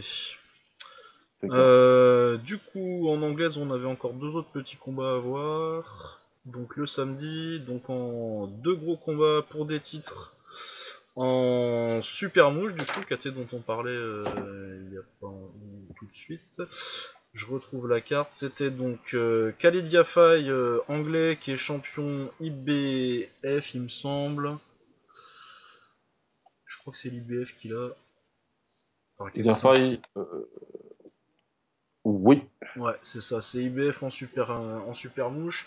Ça devait normalement être un combat pour le titre, donc une défense de titre contre David Carmona. Euh, David Carmona qui a été au point, euh, qui a été, qui a, qui a été au point, un des deux à avoir été au point contre contre Naoya Inoue, qui avait perdu contre Carlos Quadras aussi, qui est un gros de la KT euh, des super euh, des super mouches. Malheureusement, euh, Cardona a raté le poids. Et euh, du coup, euh, c'était. Ah non, c'est WBA le titre. WBA. Ah ouais. Donc euh, c'était bien pour le titre finalement, mais du coup le titre était en jeu que pour euh, que pour Khalid Yafai, qui gagne euh, par euh, arrêt de l'arbitre, enfin euh, arrêt du coin au septième round, donc entre le sixième et le septième il me semble. Euh, ouais. Euh, du coup, euh, combat, une grosse bagarre quand même. ça a pas duré hyper longtemps. ça a duré 6 rounds, mais grosse bagarre au premier round. Carmona va au tapis, mais juste après, il, explose la tête de de Yafai avec un gros crochet gauche. Mais euh, Yafai est vraiment pas bien. Les jambes elles sont plus là. il est obligé de s'accrocher salement. Il tombe pendant l'accrochage. Enfin, et puis ça part en guerre sur tout le round. Ouais. Euh, ensuite, euh, Yafai, euh, il, fait encore un peu la guerre sur les deux trois rounds, mais il prend encore beaucoup trop. Il prend des coups qu'il devrait pas prendre parce que techniquement il est meilleur et que s'il boxait à distance, euh, il, aurait fait, il aurait fait mieux, il aurait pas pris trop de coups. Là, il veut vraiment. il s'est rendu compte assez vite dans le combat en fait que son crochet gauche, s'il touchait, il le touchait bien. Et je pense que ça l'a un peu grisé et du coup il avait pas fait gaffe. c'est comme ça qu'il prend le gros contre. c'est sur un échange de crochets. Et je pense que du coup, après, il a mis euh, quand même 2-3 rounds avant de récupérer ses esprits et de pouvoir vraiment boxer techniquement. Et donc, euh, à partir du round 4, euh, il le remet encore au tapis, il le remet au tapis deux fois au round 5. Donc il prend vraiment le combat, mais il s'est fait une belle frayeur au début. ça a fait une quand il quand il est quand il est parti à la bagarre, avant qu'il se décide à boxer techniquement, il s'est bien fait peur. Ça a fait un, combat très sympathique, une bonne petite bagarre. C'était bien sympathique.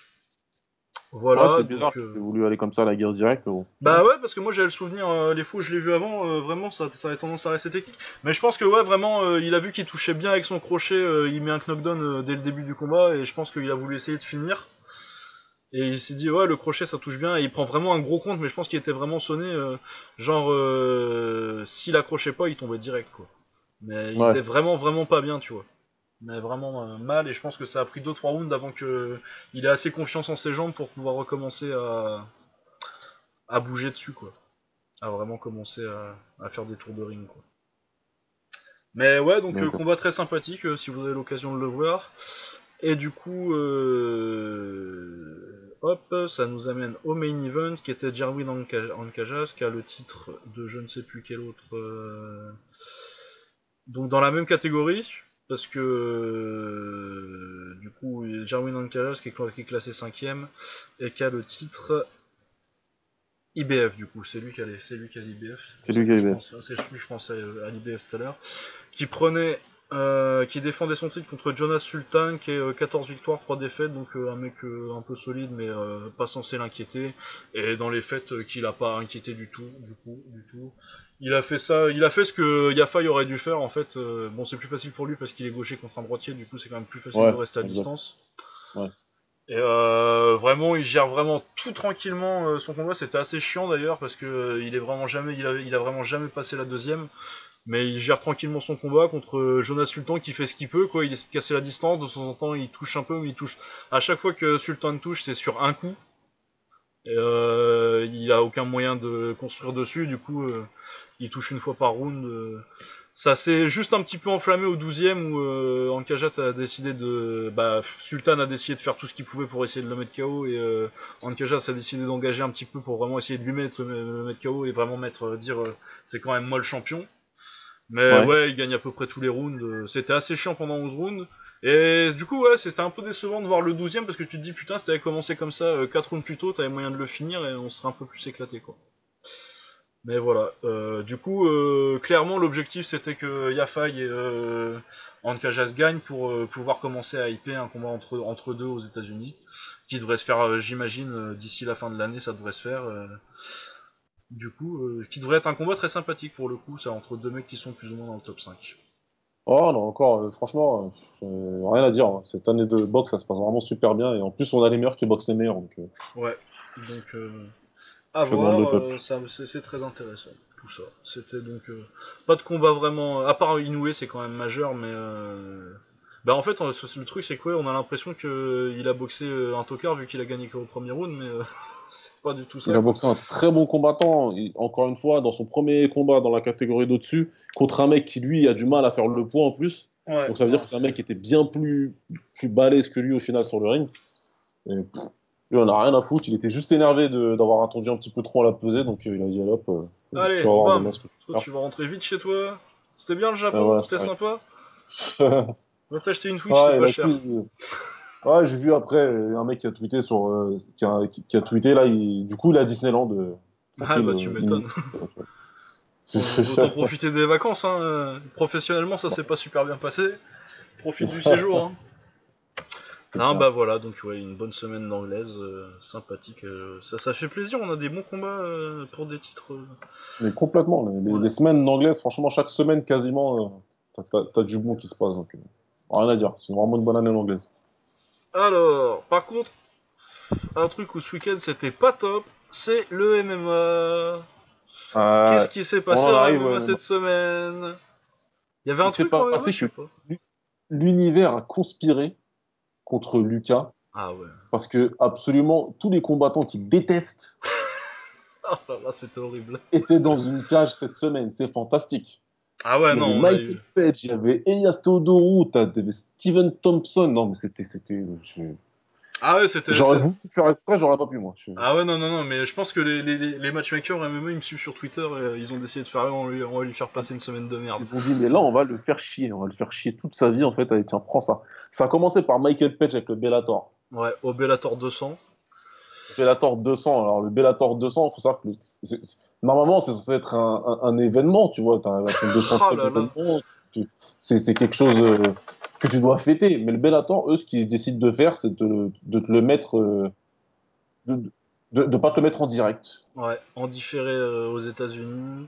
Euh, en plus, la carte elle est maudite, ça devait être euh, Crocop contre Roy Nelson, c'est Crocop qui est blessé, donc il n'y a pas de remplacement. Du coup, le main event, bon après le main event est pas mal, c'est Moussassi, Gegard Moussassi, qui est parti de l'UFC euh, parce qu'il voulait pas le payer, euh, mais qui est quand même un des top, euh, un, un- un des top en poids moyen, qui prenait donc le champion du Bellator, euh, Thiago quelque chose. Putain, je me rappelle plus son nom, j'ai un trou là. Euh, alors c'était. Euh, Moussassi, c'était Rafael Carvalho. Ouais, Raphaël Carvalho, non, ce Thiago. Un- Je suis raciste. Les Brésiliens, tous Thiago. Ils s'appellent tous Thiago, les Brésiliens, c'est pareil. Euh, donc, euh, Ah, C'était la minute, euh, la- la- c'était la minute spéciale Daz, merci. ouais, c'était pour Daz. Petite dédicace. Euh, ouais, voilà, donc euh, Raphaël Carvalho, oui, qui, qui avait mis KO euh, Melvin Manouf euh, il y a pas si longtemps, je crois que c'était son dernier combat d'ailleurs. Ou si je me rappelle bien, enfin bon, un bon combattant, mais euh, Moussassi c'est les vrais tops quoi. Du coup, euh, Moussassi il l'a amené au sol en une minute, et euh, en deux minutes euh, il l'avait fini, il l'a- il est- il l'avait en montée et il l'a massacré. Un monter, voilà. propre sans bavure quoi. Ouais, ouais, j'ai vu moi vite fait sur, sur internet la vidéo de la fin, mais voilà, Moussassi, de toute façon, euh, c'est un mec, euh, c'est c'est un mec old school, c'est un mec à la Ovrim, un petit peu à la Eddie Ouais. Alvarez. Il a été dans toutes les organisations dans le monde, il a combattu partout le type. Bah, il était Et il a champion pris des partout sauf à ceintures quasi quoi. partout en plus. Ah, bah, il a pris il des a été champion partout, hein. à l'UFC, il a combattu au K1, donc euh, voilà, il a, il a combattu le haut niveau dans, dans, dans deux disciplines partout, quoi. Donc, euh, Ah ouais, ouais, bah il a boxé. euh, c'est quoi C'est euh, c'est Kiyotaro qui boxe euh, Musashi, juste pour le jeu de mots. J'adore les matchmakers japonais. Ouais.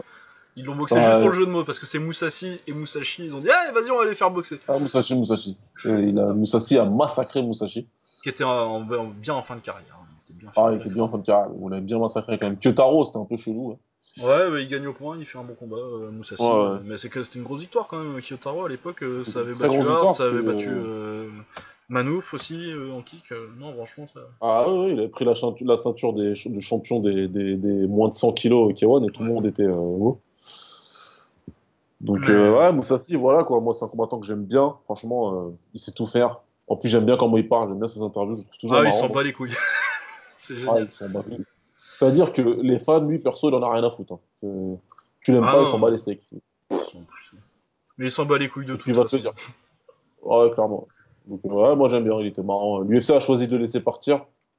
Ouais, alors que s'il était resté, il aurait sûrement eu un combat pour le titre. Mais il voulait pas le payer, il voulait pas le payer. Hein. Le Il Bellator, voulait il pas le payer. pas. Je suis pas sûr qu'il voulait de lui comme champion parce que même Moussassi, c'est- Moussassi, c'est c'est c'est le fighter's favorite comme on dit. C'est Ouais. on l'aime bien quand t'es fan, même pas hardcore, mais quand tu quand aimes vraiment le combat, tu vas être vraiment fan de ce combattant. Après, pour tous ceux qui est de la hype un petit peu de, Ouais, des médiatiquement, mouvements, euh, c'est un voilà, un médiatiquement. Moussassi, c'est pas le délire. Donc ça va pas être le champion que l'UFC voulait forcément à mon avis. Ouais, tu vas faire une interview, il va te répondre oui, non à chaque fois, quoi. et- Ouais, exactement. Voilà. Euh, C'est pas Conor McGregor sur, au, au micro, quoi. Encore qui peut être drôle en plus quand il trash talk un petit peu, mais c'est euh, c'est pas du c'est pas c'est pas flamboyant, quoi. C'est des petites piques. euh, Non, ils sont, pas marrants. Et puis, on n'était jamais à l'abri que- qu'il lâche un fuck you Dana White en pleine interview Ouais. d'après combat, parce qu'il aurait pu faire normal. lui. Ah oui, ils sont bat les couilles. Euh, voilà, Ouais, du coup, sur le reste de la carte, euh, il y avait Michael Page, le, le grand espoir du MMA de 31 ans et ça fait 6 ans qu'il boxe. Venom Page. Ouais, qui a, Le- euh, le, Vas-y, le vas-y, plus vas-y. grand euh, casseur de canettes qu'on ait jamais rencontré. Je crois que c'est. c'est- Ah ouais, non, mais. euh, Avec toutes les pommes de terre Il- qui boxe, il peut ouvrir une friterie, lui. Ah, bah lui, il a carrément tout. Il a, il a le jardin, la friterie, il a tout ce que tu veux, celui-là. Ah, non. C'est exceptionnel. C'est Euh, exceptionnel. C'est-à-dire ouais. que le mec, je sais pas combien de combats au Bellator, mais il a jamais été prêt de combattre pour les titres, mais même pas un petit peu, quoi. Ah non, mais à chaque fois, enfin si, des fois, euh, il boucle des trucs, mais les gars, ils sont blessés entre parenthèses, entre, entre guillemets. C'est marrant, à chaque fois qu'il est, qu'il est, qu'il est prévu pour boxer un bon, euh, le combat il se fait pas, on sait pas pourquoi, c'est bizarre. C'est- C'est c'est extraordinaire. Et le mec, Ah comme ouais. tu le dis si bien, comme tu le dis si bien, il, il a la trentaine passée. Ouais, Et pourtant, on nous dit que c'est un prospect. On parle encore de lui comme un prospect, donc j'ai du mal à comprendre. ouais, non, mais euh, c'est un espoir quoi. Le gars, euh, il y a deux champions, il y a deux anciens champions à l'UFC, des gens qui ont perdu leur titre depuis, Cody Garbrandt et euh, Johanna, ils ont fait leur début en MMA plus tard que lui. Et ouais.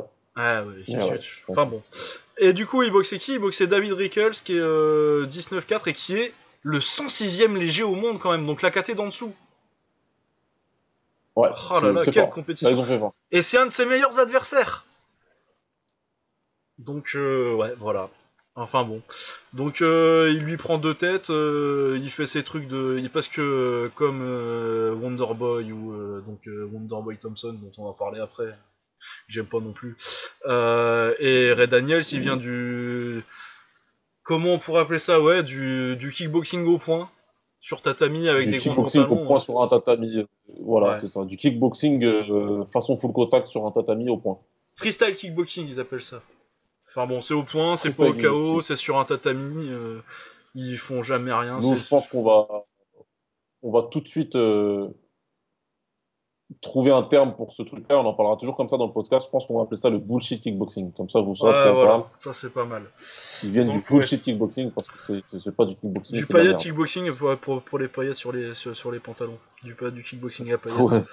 Voilà, donc euh, Michael Page, euh, donc a jamais rien fait en kickboxing, en vrai kickboxing où euh, on tape vraiment les gens.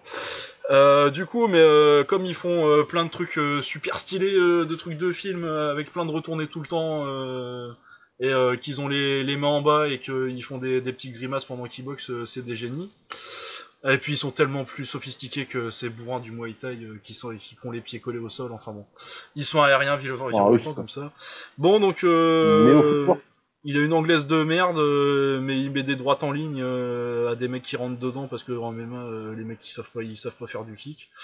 Et euh, il y a une ouverture euh, de Rickels euh, au deuxième round. Derrière Rickels, il abandonne, c'est de la merde. On va encore me dire, on va encore me le hyper pendant des plombes.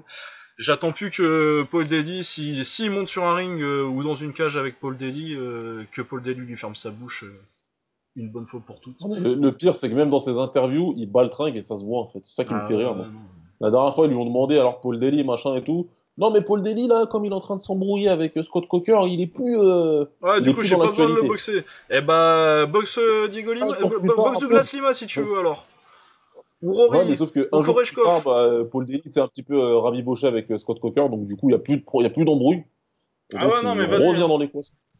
Prends, prends Paul Daly, vas-y, tu le prends en ça- kick ou en, en kick ou en, en MMA, je m'en fous, mais euh, prends-le et puis euh, jusque Ah, là, c'est ferme ta gueule quoi.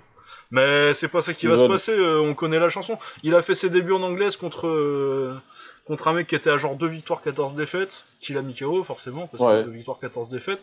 Donc là à mon avis, euh, il va repartir en anglaise, il va reprendre deux patates en anglaise et puis euh, de- Ouais, dans, un, dans un an il revient et il va boxer un mec qui aura perdu trois fois euh, sur les prélims et puis euh, voilà, enfin bon. La carrière de Michael Page. Moi, si le jour où il boxera quelqu'un, vous me réveillerez et puis jusque là, euh, je cracherai dessus. Voilà. euh, sinon, euh, il y avait un gars de, de des ch'tis euh, en Angleterre, plus ou moins, qui boxait aussi. Donc Ouais, euh, une- apparemment, ouais. une grande carte. Il gagne par soumission. euh, Il gagne par soumission. euh. Donc euh, ouais, c'est l'équivalent des ch'tis ou des Marseillais. Un, un- un candidat de l'é- l'é- l'équivalent des ch'tis ou des Marseillais euh, en Angleterre. Jordi Shore, je crois qu'ils disent ça. Enfin bon, sinon tout le reste. euh, Il y a Phil Davis qui met un KO euh, par kick euh, troisième round, mais j'ai j'ai vu que le KO. Donc euh, Ouais, j'ai vu que le KO grand-chose. Je peux pas en dire grand chose. parce que quand Phil Davis euh, combat, généralement, j'évite de regarder. parce que- Bah ouais, parce que généralement c'est chiant. C'est un lutteur euh, qui croit qu'il fait du taekwondo, c'est un peu spécial. Donc pour une fois, euh, son high kick a touché et il a réussi à mettre un KO avec, euh, tant mieux pour lui, on est content. Voilà, c'est tout ce que j'avais à dire sur le Bellator cette semaine. on va pouvoir passer à l'UFC. c'est ouais. c'est- c'est bon, on va pouvoir terminer par l'UFC. L'UFC, euh, on, va, on va dire un petit mot pour Elias Theodorou, la ceinture euh, bleu foncé de Muay Thai. C'est vrai, c'est sur sa page Ceinture bleu Wikipédia. foncé de Muay Thai. Ouais, Allez vérifier, le mec, il est ceinture bleu foncé de Muay Thai. Il a inventé, il a inventé une ceinture et un grade en Muay Thai. Ah, parce que déjà Donc, en euh, Muay Thai, euh, les ceintures. euh, Déjà, les vraies ceintures de titre, elles valent pas des masses des fois. Mais alors, les ceintures, euh, ceintures noires, des ceintures de rang, Alors, c'est n'importe il- quoi. Carrément inventé une ceinture comme au judo, c'est déjà là pour faire ça en Muay Thai, mais en plus, il a dit je vais en inventer des sombres et des clairs. Donc j'aimerais bien savoir qui est euh, Ah Light ouais, qui, Blue qui Belt, a fait par ça exemple. ouais. Tu vois, je sais pas. Bah surtout que tant qu'à inventer des ceintures, autant te filer une ceinture noire quoi, parce que là t'es vraiment t'admets que t'es une tige quoi. Mais en plus, ouais, mais complètement, ouais, au moins soit ceinture noire, mais, mais vu le niveau de son stand-up, c'est la première fois de ma vie que je regarde un combat en entier d'Elias Teodoro. Ah, c'est dégueulasse Dieu, hein. Ah c'est immonde. mon Dieu, mon Dieu, mon Dieu. Ce mec-là, il est coaché par Firas Zahibi, mais il, il le paye combien en fait? Ah bah Parce ouais que là, non. il va niquer la réputation de, de, de Firas si ça continue comme ça en fait. Bah tu sais quoi, euh, il gagne de toute façon en, en fait. Hein. Bon après il l'enterre sur Fight Pass pour que pas trop de gens le voient, mais euh, franchement ça gagne. Hein. Et il est numéro 15, déjà ça en dit long sur cette catégorie de, de, Ah de, de catégorie. UFC Il, par- dégueulasse. il- parlait de Adesanya à son premier combat, genre euh, il remet pas bien ses mains euh, Adesanya, mais Non mais quand tu regardes ce gars non, boxer, mais. Mais sérieux, donnez-lui qu'on rigole. Le mec, il a une petite notoriété en plus. Donc, euh, Ah donnez-lui à Israël qu'on rigole. Vas-y. ah mais il l'éclate. Après son combat là, contre, Brad, euh, contre Brad Tavares, là, s'il bat Brad Tavares, donnez-lui Théodoro qu'on rigole, s'il vous plaît. Ah putain oui on rigole. Parce que le mec, il a les pires déplacements que j'ai jamais vus. Les mains sont anglaises, mais franchement, euh, je crois que la dernière fois que j'ai vu pire que lui, c'était Cindy Dandois là. Putain c'est chaud. Ah non, non, c'est mais dégueulasse. hein. sérieux, il, il s'est il s'est pas, il s'est pas donné un coup. Il fait des trucs, il a des combinaisons, mais toutes bizarres. C'est- c'est- c'est- Qu'est-ce que c'est Ah que ça non mais il s'est pas, il s'est pas donné une droite en ligne. Ses droites ça Alors, fait. il l'a dit sur Twitter, il n'y a pas de problème, hein, mais il est, franchement, je suis désolé de parler comme ça, mais il est naze. Ah ouais je non. me il- permets, franchement, je suis désolé, j'ai 20 ans de Thai dans des pattes, je me permets de dire qu'il est naze. Ah ouais non non non mais de toute façon tu regardes sa droite, euh, sa droite elle fait des zigzags avant d'arriver. Il fait des trucs bizarres, ouais, avec sa, avec sa main, je sais pas trop comment il fait ça. Ses jambes, il Ouais. les envoie bizarrement, il a des espèces de... de- Tu sais, on dirait un mec qui, qui, qui a fait de l'énergie au Muay Thai dans un parc. euh, Ouais. Ouais, euh, ouais, un mec, qui a vu, un, mec, un mec qui a vu un film de karaté parce qu'en plus il se prend pour, il se prend pour un karaté kid, il met des, des sidekicks et Ouais, tout. voilà. Là, là, et qui serait, tombé sur, et qui serait tombé sur un escroc, tu sais, un vieil escroc Ouais, qui ouais, traîne dans les parcs. Tiens, je vais t'apprendre un peu ce que c'est le Muay Thai. Ah. Moi, je, je me sens insulté par cette personne qui dit qu'il est ceinture de quelque chose de Muay Thai. Je me sens insulté. Donc, c'est pour ça que je me permets de mal parler de lui. Il est nul. Elias Teodoro, tu es nul. Nul à chier. voilà. Bah, Je suis outré. pas mieux, pas mieux, pas mieux. Pas mieux. Donc, euh, ouais, sinon, le reste de la carte, euh, c'était plein de trucs dont on se foutait un peu. Tom Breeze, que j'aime bien et qui est assez propre pour le coup, pour un gars en MMA, il met Ouais, KO. euh, c'était bien. Lui, Pa- c'était Papy Daniel bien. Kelly, ça faisait un bout de temps qu'il avait pas boxé, du coup il était en welter avant, maintenant il monte en moyen et euh, vu que c'est la même KT qu'Elias Theodorou là, à mon avis lui il peut, il peut faire son trou en moyen, hein. vu que vu comment c'est de la merde cette Oh, KT bah, et que. Theodorou il est 15ème, Tom Breeze il est, il est 10ème demain quoi. Oh, il, doit- il devrait monter vite. Bon, après, c'est vrai qu'il a combattu contre quelqu'un qui avait peut-être 45 ans, je sais pas. Mais oh ouais, euh, bah pareil hors taxe. Hein. Ah, facilement. dernière. Ah non, je Ah, crois qu'il a 40 officiellement, euh, Daniel Kelly. Bon, il est australien, donc euh, les... Mais ouais, euh, il tient avec du scotch, Daniel Kelly. c'est- il a fait 4 Jeux Ah, Olympiques en judo. australien. euh. Ah oui, non, mais il est australien ascendant camerounais, celui-là. Euh, 40 ans, mais peut-être 45. Hein. Ah ouais, on sait pas. Hein. Hors taxe. Né dans le bush. Ouais, on sait pas trop. Ah non, et puis euh, du coup, Ouais, ses, genoux, par contre, ils ont 75 ans, donc. euh, Ah, facile, ouais. ouais. ah mais ouais, un mec non, qui posait la question sur Twitter, parce qu'apparemment, il s'est fait opérer du genou, il a eu des grosses galères. Et un mec qui demandait, mais juste à juste titre, pourquoi les gens, ils vont, ils vont pas direct en lookie, qu'ils ont pitié ou quoi? Ah bah ouais. Je sais pas. Parce Bah, que franchement, moi, je, je- j'allume- je l'allume, mais d'entrée de jeu. Mais tu sais, je Ah, touche bah, même, je direct. fais semblant de toucher les gants. Ouais, et direct Et le gros low kick. un gros low kick de bâtard.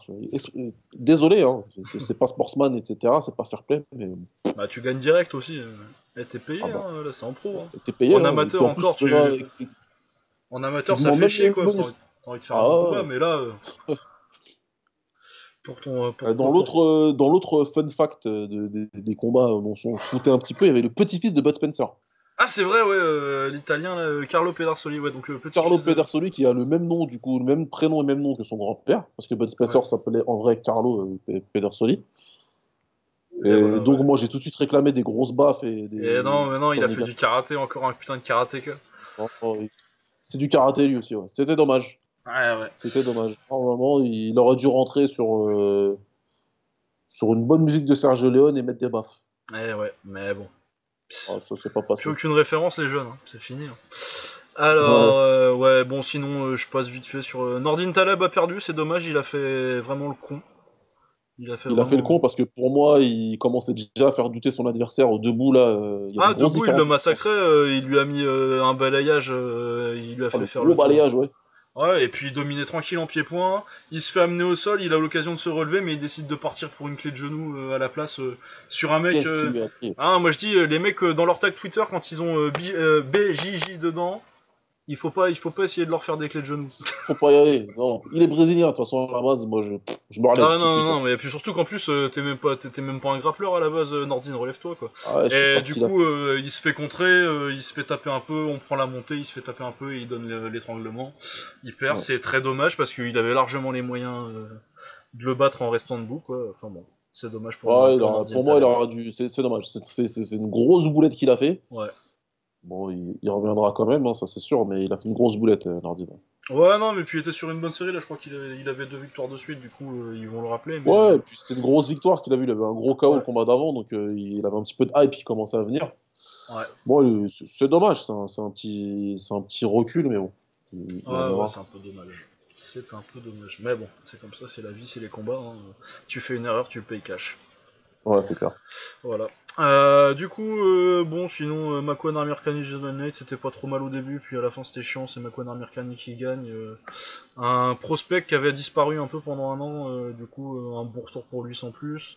Arnold Allen versus Mats Burnell, donc encore un mec assez karaté, kara- karatékidesque, je sais pas ce que c'était, c'était le thème cette semaine, il voulait me faire chier. Euh, Ouais. qui prenait une, plutôt une leçon euh, en anglaise, euh, il se faisait un peu massacrer dès que Burnell cassait la distance, et puis il s'est fait beaucoup amener au sol sur les deux premiers rounds. Du Ouais, il se faisait bien dominer même au sol. Ouais. Ah, il se faisait bien dominer, et puis finalement, il sort, comme il a dit lui-même à son père juste après, qui était dans son coin, je l'ai sorti de mon cul, celle-là, une grosse guillotine Ah Qu'il a sorti Les a- interviews. ouais. Il y a eu des sacrées interviews d'après-combat quand même. ouais. Ah, il y a eu des- c'était gênant un peu. Euh, voilà, du coup, euh, il sort euh, un très beau comeback, très belle, très, très belle soumission quand euh, Matt Burnell part, sur, part pour un double leg pour l'amener au sol et finir le troisième tranquillement. Ben, il se fait surprendre et, et il se fait bien étrangler. Très belle, très belle guillotine. Voilà, ensuite Neil Magny contre Craig White que je connais pas. Neil Magny euh, qui est un mec euh, top, fin de top 10 plutôt solide euh, qui devait boxer Gunnar Nelson normalement. Ouais, c'est Nelson, hein. Oui, Gunnar Nelson.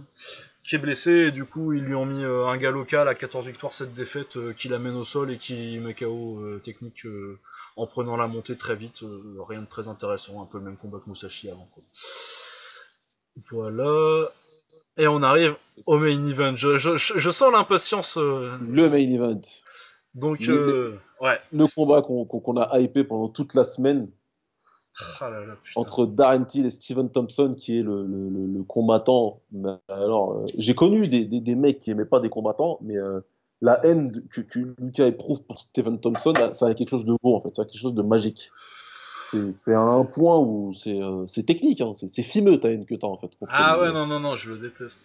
Ah ouais, non, mais en même temps, donc euh, Steven Thompson, euh, qui est arrivé à l'UFC il y a 6 ans, mais de toute façon que j'imagine que les auditeurs connaissent, hein, il a quand même boxé deux fois pour le titre euh, à l'UFC, c'est un scandale. Ça, ça prouve bien le niveau a du. MMA qu'un mec comme ça puisse, puisse boxer pour un titre. Euh, du coup, Steven Thompson qui vient du, bah, du full à la base, il a quand même plein de titres dont tout le monde se fout et un titre vaguement un peu euh, qui vaut un tout petit peu quelque chose, c'est euh, le titre Waco amateur en 2005 euh, en cruiserweight en plus, donc pas une grosse caté. Bon, voilà, donc il a un titre amateur en full contact. Mais apparemment, il était à 57 victoires, euh, 0 défaite. En fait, apparemment, c'est 37 victoires en amateur, 20 en, en pro, ce qui, vu en kick, c'est quand même pas spectaculaire vu le nombre de combats que les gens ont d'habitude. Euh, voilà, donc moi, euh, quand on me dit ça, quand il est arrivé à l'UFC, on me dit ah un champion de kickboxing et tout. Euh, je dis bah c'est bien, on voit pas trop de kick, mais c'est bizarre votre champion invaincu là, je j'en ai jamais entendu parler. c'est quand même un peu bizarre. Du coup, j'ai regardé un peu. Donc en fait, à part ça, il a fait le WCL, qui est l'organisation de Chuck Norris à l'époque. C'était un truc de combat en équipe de full vaguement en un round de 3 minutes sur dans une espèce d'assiette. C'est un tatami rond avec des bords relevés un peu, enfin bon, une surface de merde un peu. Ouais, où le niveau était très bas et euh, il a mis 2-3 KO à des mecs dont personne n'a jamais, dont dont personne n'a jamais entendu parler. Il s'est niqué le genou contre Ray Daniels dans son seul combat euh, qui valait un peu quelque chose. euh, Le, le gros choc en une minute, euh, il Ah part oui. sur une, une espèce d'appel ça un blitz dans leur truc de karaté au point là, où en gros le gars court vers toi en alternant les points, c'est dégueulasse. Et il a fait ça et il s'est niqué le genou. Mais euh, comme il l'aimait bien, c'est un no contest, euh, on sait pas pourquoi. Enfin bon. Ouais, ils ont mis le combat no contest, donc il a préservé son invincibilité légendaire. Euh, ouais, voilà. Donc euh, après, il est parti en MMA et il est arrivé invaincu à l'EFC il y a quelques années. Il prend un tocard. Il se prend une branlée contre euh, Matt Brown juste après, mais après, il est quand même parti sur une série qui l'a amené jusqu'au titre. En prenant pas forcément des bons, mais bon. Et du coup, forcément, ça a amené beaucoup de hype. Et euh, il y a plein de gens qui m'ont hypé ce gars-là comme une légende du kickboxing, euh, comme un, des plus grands strikers de tous les temps. Euh, Jésus lui-même, j'ai entendu une fois. Non, mais enfin voilà. Euh, donc euh, il a il a beaucoup de fans parce qu'en plus c'est le style euh, un peu fond de contact mais qui a, a, a, perdu ça a perdu énormément de niveau le fond de contact qui est un des styles originaux du kickboxing en fait en 60 créé en 74 aux États-Unis où c'était les meilleurs tu vois. Il y a quand même eu des grosses légendes en en full contact des Don Wilson des ah attends je crois que t'as un truc qui s'est débranché je m'entends en écho là Tu dis? Je crois que t'as un truc qui s'est débranché je m'entendais en écho. Mais euh, vas-y je vais continuer. Ouais, c'est bizarre, attends. Ah oui, oui. Ouais, voilà, donc euh, ouais, donc j'en étais où? Donc ouais, euh, cette donc il a un style assez euh, spectaculaire parce que euh, ils ont non, j'en étais à l'histoire du du full contact. Donc ouais, il y a quand même eu des, des grands boxeurs. Ouais. Jusqu'à ce que dans les en gros, c'était un des styles les plus importants en kickboxing de 74, donc la création à à peu près le milieu des années 90 quand vraiment euh, le K1 a explosé et que c'est devenu euh, les règles avec le kick qui étaient vraiment dominantes. Mais il y a quand même eu des grands champions de kick. euh, Maurice Smith vient du full contact à la base, quoi qu'il ait fait beaucoup de kick en fait. Rick Rufus, c'est le plus grand en full contact pour Plus, moi. Ben Urquidez. Euh, puis plein d'autres gars moins connus comme Bob Que j'aime beaucoup personnellement. Mais ça, ça crée des bons boxeurs. Ils savaient pas gérer les low kicks parce que forcément il y en avait pas et ils prenaient beaucoup de branlées. Mais généralement ils avaient une très bonne anglaise. Ce Ouais, que les très, mecs. très bonne euh, anglaise et ouais. quoi. et du coup, après, quand c'est devenu euh, principalement des règles en low kick euh, dans les années 90, le full contact, euh, les Américains, plutôt que de s'adapter au low kick, ils sont plus ou moins rentrés chez eux, ils ont pris leur ballon, ils sont rentrés. Et euh, c'est la pire chose qui soit arrivée à ce style parce que euh, du coup ils se sont pas adaptés, et, euh, ils se sont repliés sur eux-mêmes donc il y avait plus tellement de compétition. Et ils sont partis de plus en plus vers alors qu'à la base c'est des karatékas qui voulaient faire du full contact donc vraiment des trucs où tu tapes vraiment. Et ils sont partis plus à reprendre le kickboxing vers de la compétition au point. C'est un peu n'importe quoi. Du coup ils ont perdu vachement leur niveau en anglaise. Genre Ray Daniels ou Michael Page qui viennent de ce style là au niveau au niveau anglais c'est dégueulasse quoi ils ont perdu Ouais. tout le niveau qu'il y avait à l'époque et Stopson c'est encore pas c'est un peu pareil encore qu'il est quand même une, une anglaise un poil meilleure que ces deux autres là parce que les autres c'est vraiment dégueulasse mais voilà, donc euh, ça, il peut m'énerve profondément. euh, ça fait des années que je répète que euh, il est pas si fort que ça et que un mec, franchement, un mec avec un bon 1-2, un low kick, c'est réglé en deux rounds. Mais apparemment, il y a personne dans le MMA qui sait faire un 1-2 et un low kick. C'est malheureux quand même. Et c'est là, c'est là tout le problème. C'est pour ça qu'on va passer sur, sur le résultat du combat. Donc Darren Till, il bat Steven euh, Thompson par décision. Ouais. Euh, Il y, a, il y a des gens qui ont crié au vol. Non, il n'y a pas eu de vol. C'est pas un vol. Faut pas dire que c'est un vol. Moi, j'avais peut-être un moment, je pouvais scorer, je pouvais donner 3-2 Thompson. Ouais, mais... Après, si c'est 3-2 Till, pour moi, c'est pareil. Franchement, c'était un combat Bah, dégueulasse. c'est ça en moi, fait, ouais. 4, rounds, enfin, je vais, on va faire un petit, on va parler un peu du combat quand même vite fait. Euh, Du coup, euh, les 4 premiers rounds, il se passe plus ou moins rien. Ils doivent euh, toucher peut-être les 4, 5, il doit y avoir 4-5 frappes par round. Pour moi, j'ai rematé en plus les deux premiers, qu'est-ce que je fais pas pour vous? J'ai rematé les deux premiers rounds.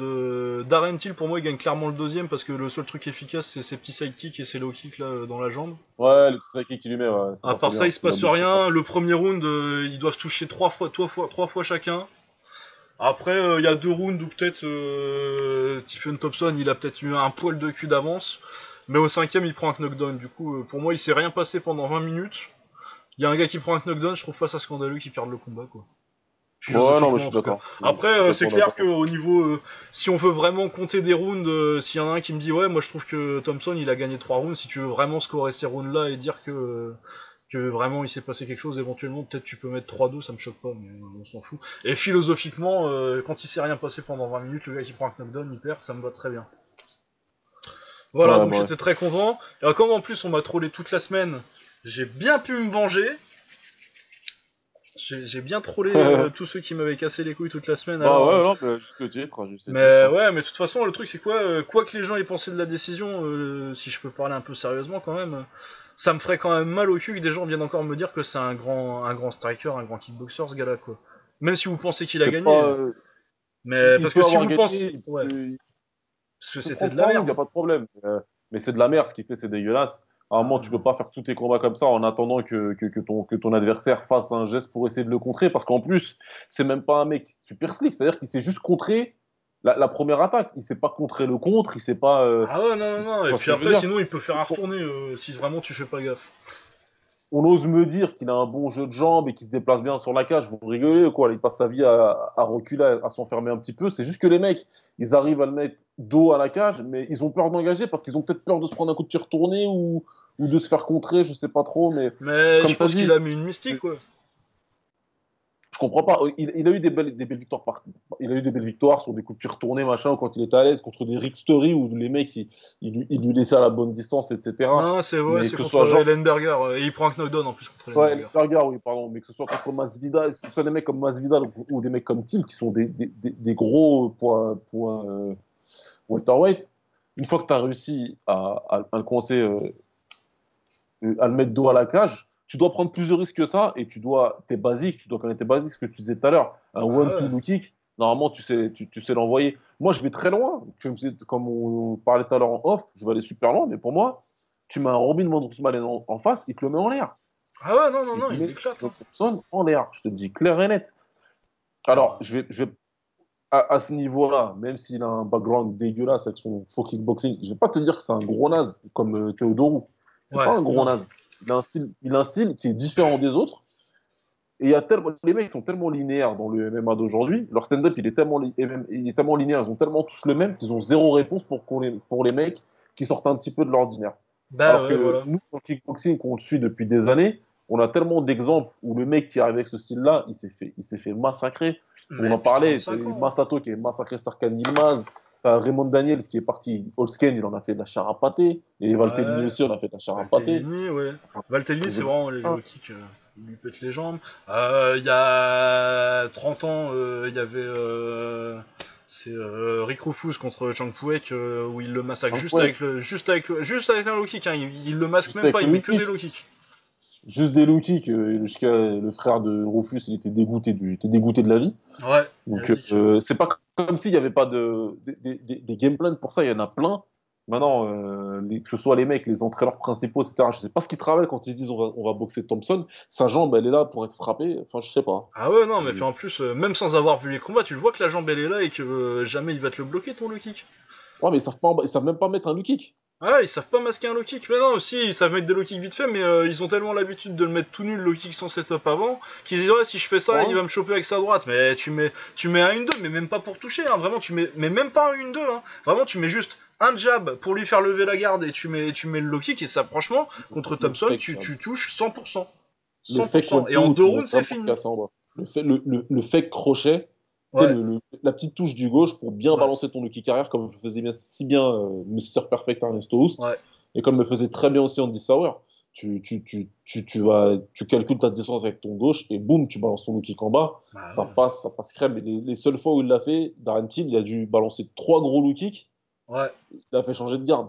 Donc, euh, c'est, il lui faisait mal. Enfin, Ah Voilà. non. Blague à part, troll à part, parce qu'on on a bien aimé troller Lucas pendant, tout le, pendant toute la semaine.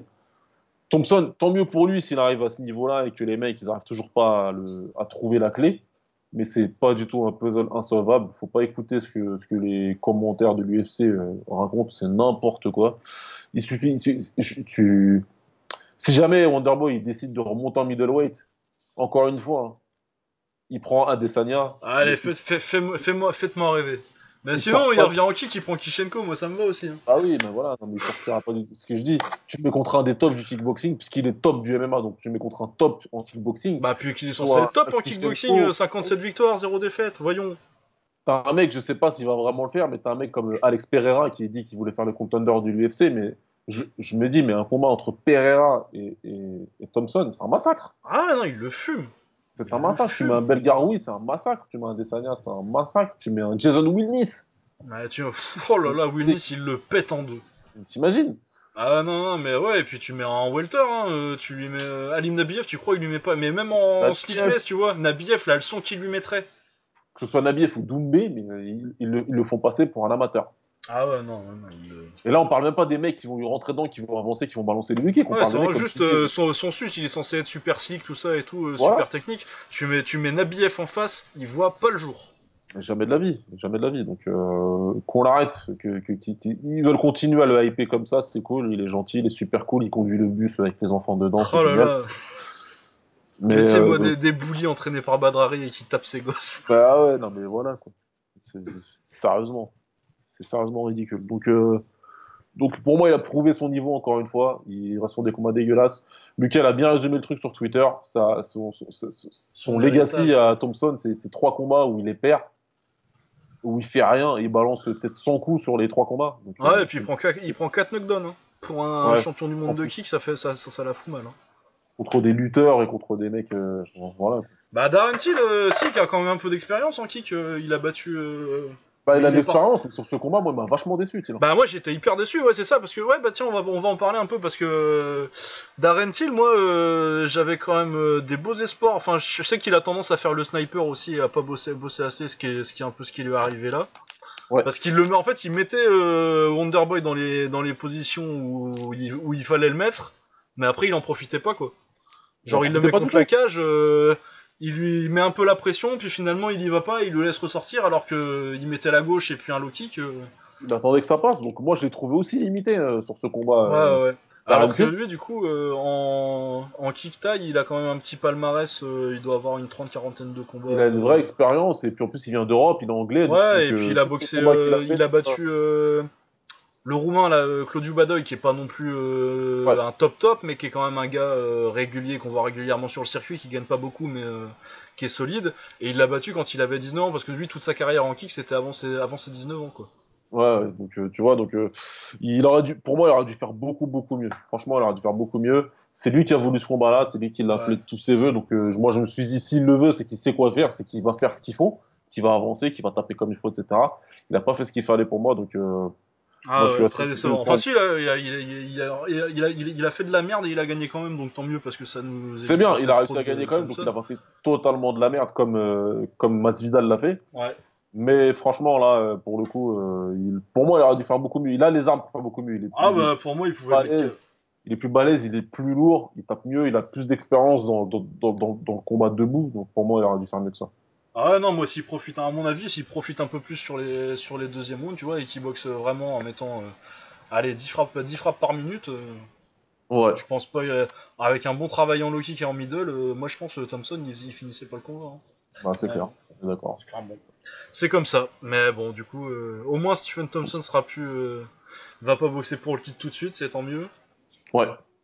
Et puis euh, Ça devrait, ça devrait au moins calmer un petit peu la hype, là on va, on va, on va moins me casser les couilles. Ouais, jusqu'au prochain. ouais. Ouais, jusqu'au point. Non, mais ça. Non, mais ceux qui me trollent euh, parce que c'est. qui me trollent pour me troller et pas pour. euh, et pas pour, euh, pour la blague et pas, pour- et pas parce qu'ils pensent vraiment. Parce qu'il y en a un paquet, hein. euh, Tous ceux, Ouais, qui ceux qui m'ont trollé, c'est des, c'est, des potos qui savent que je l'aime pas et que du coup. Ah, oui.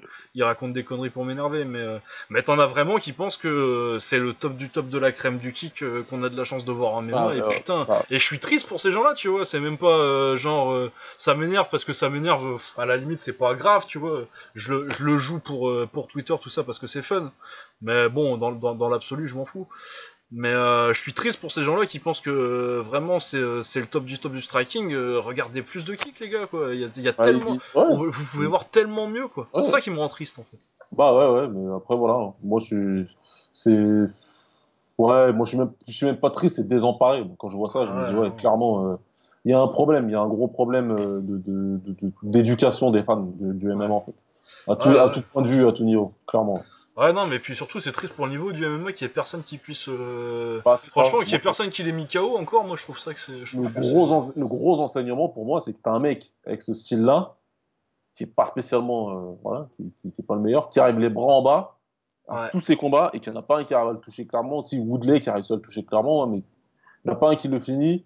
Il n'y en a pas un qui arrive à, à, à, à, à mettre en place un blueprint pour dire voilà, bah. Wonderboy, tu le combats comme ça, tu le bats comme ça. Moi, pour moi, ça en dit beaucoup plus sur le niveau du stand-up en général dans sa catégorie que sur son niveau à lui. C'est Ouais, clairement. Genre, euh, Ah, ça- mais je l'avais dit entre les deux combats contre Woodley, là, euh, Woodley, si euh, il avait passé les trois mois qu'il y a eu entre les deux combats à faire que des une de low kick, euh, bah, il gagnait tranquille. Au lieu de Euh, gagner d'un tout petit peu euh, parce qu'il a mis le un knockdown. Il le fume, quoi. Ouais, ouais. Voilà. On verra euh, qui lui mettront en face la prochaine fois, mais euh, moi, je.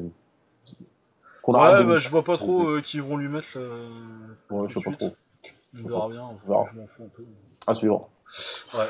Voilà. Bon, bah, je pense que c'était tout pour cette semaine. Et puis on a fait. Bah ouais, Ah, c'est quasi tout, deux c'est heures, déjà quand même. pas mal. C'est déjà pas C'est mal. déjà pas mal.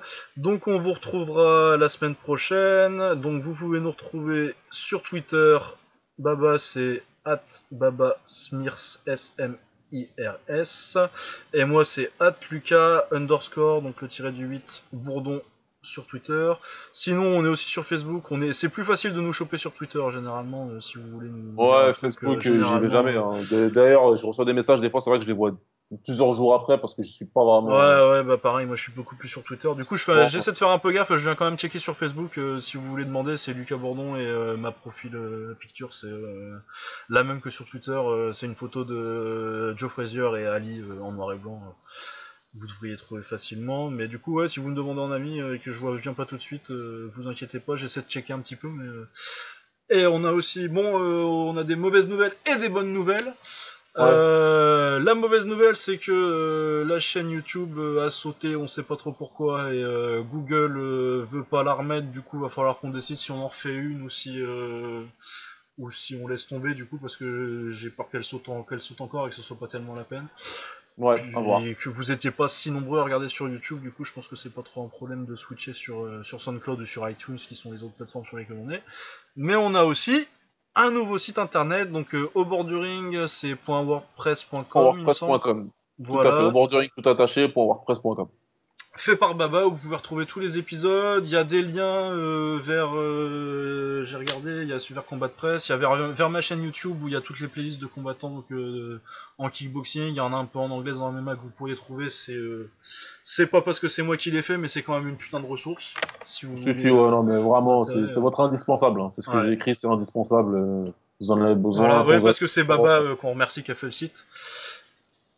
Euh, et du coup, euh, ouais, il y a des liens sur euh, le le planning euh, de mois du, de combat de combat de presse, tout ça. On va peut-être mettre euh, sur le, le site de Caposa aussi. Je vais mettre, ouais, je vais rajouter celui de Caposa parce que ouais, j'avais oublié, mais il faut que je le rajoute aussi. euh, voilà. nos potos de- nos, amis d'Octogone à qui on fait une dédicace, allez les écouter. Ils parlent beaucoup plus de MMA que nous.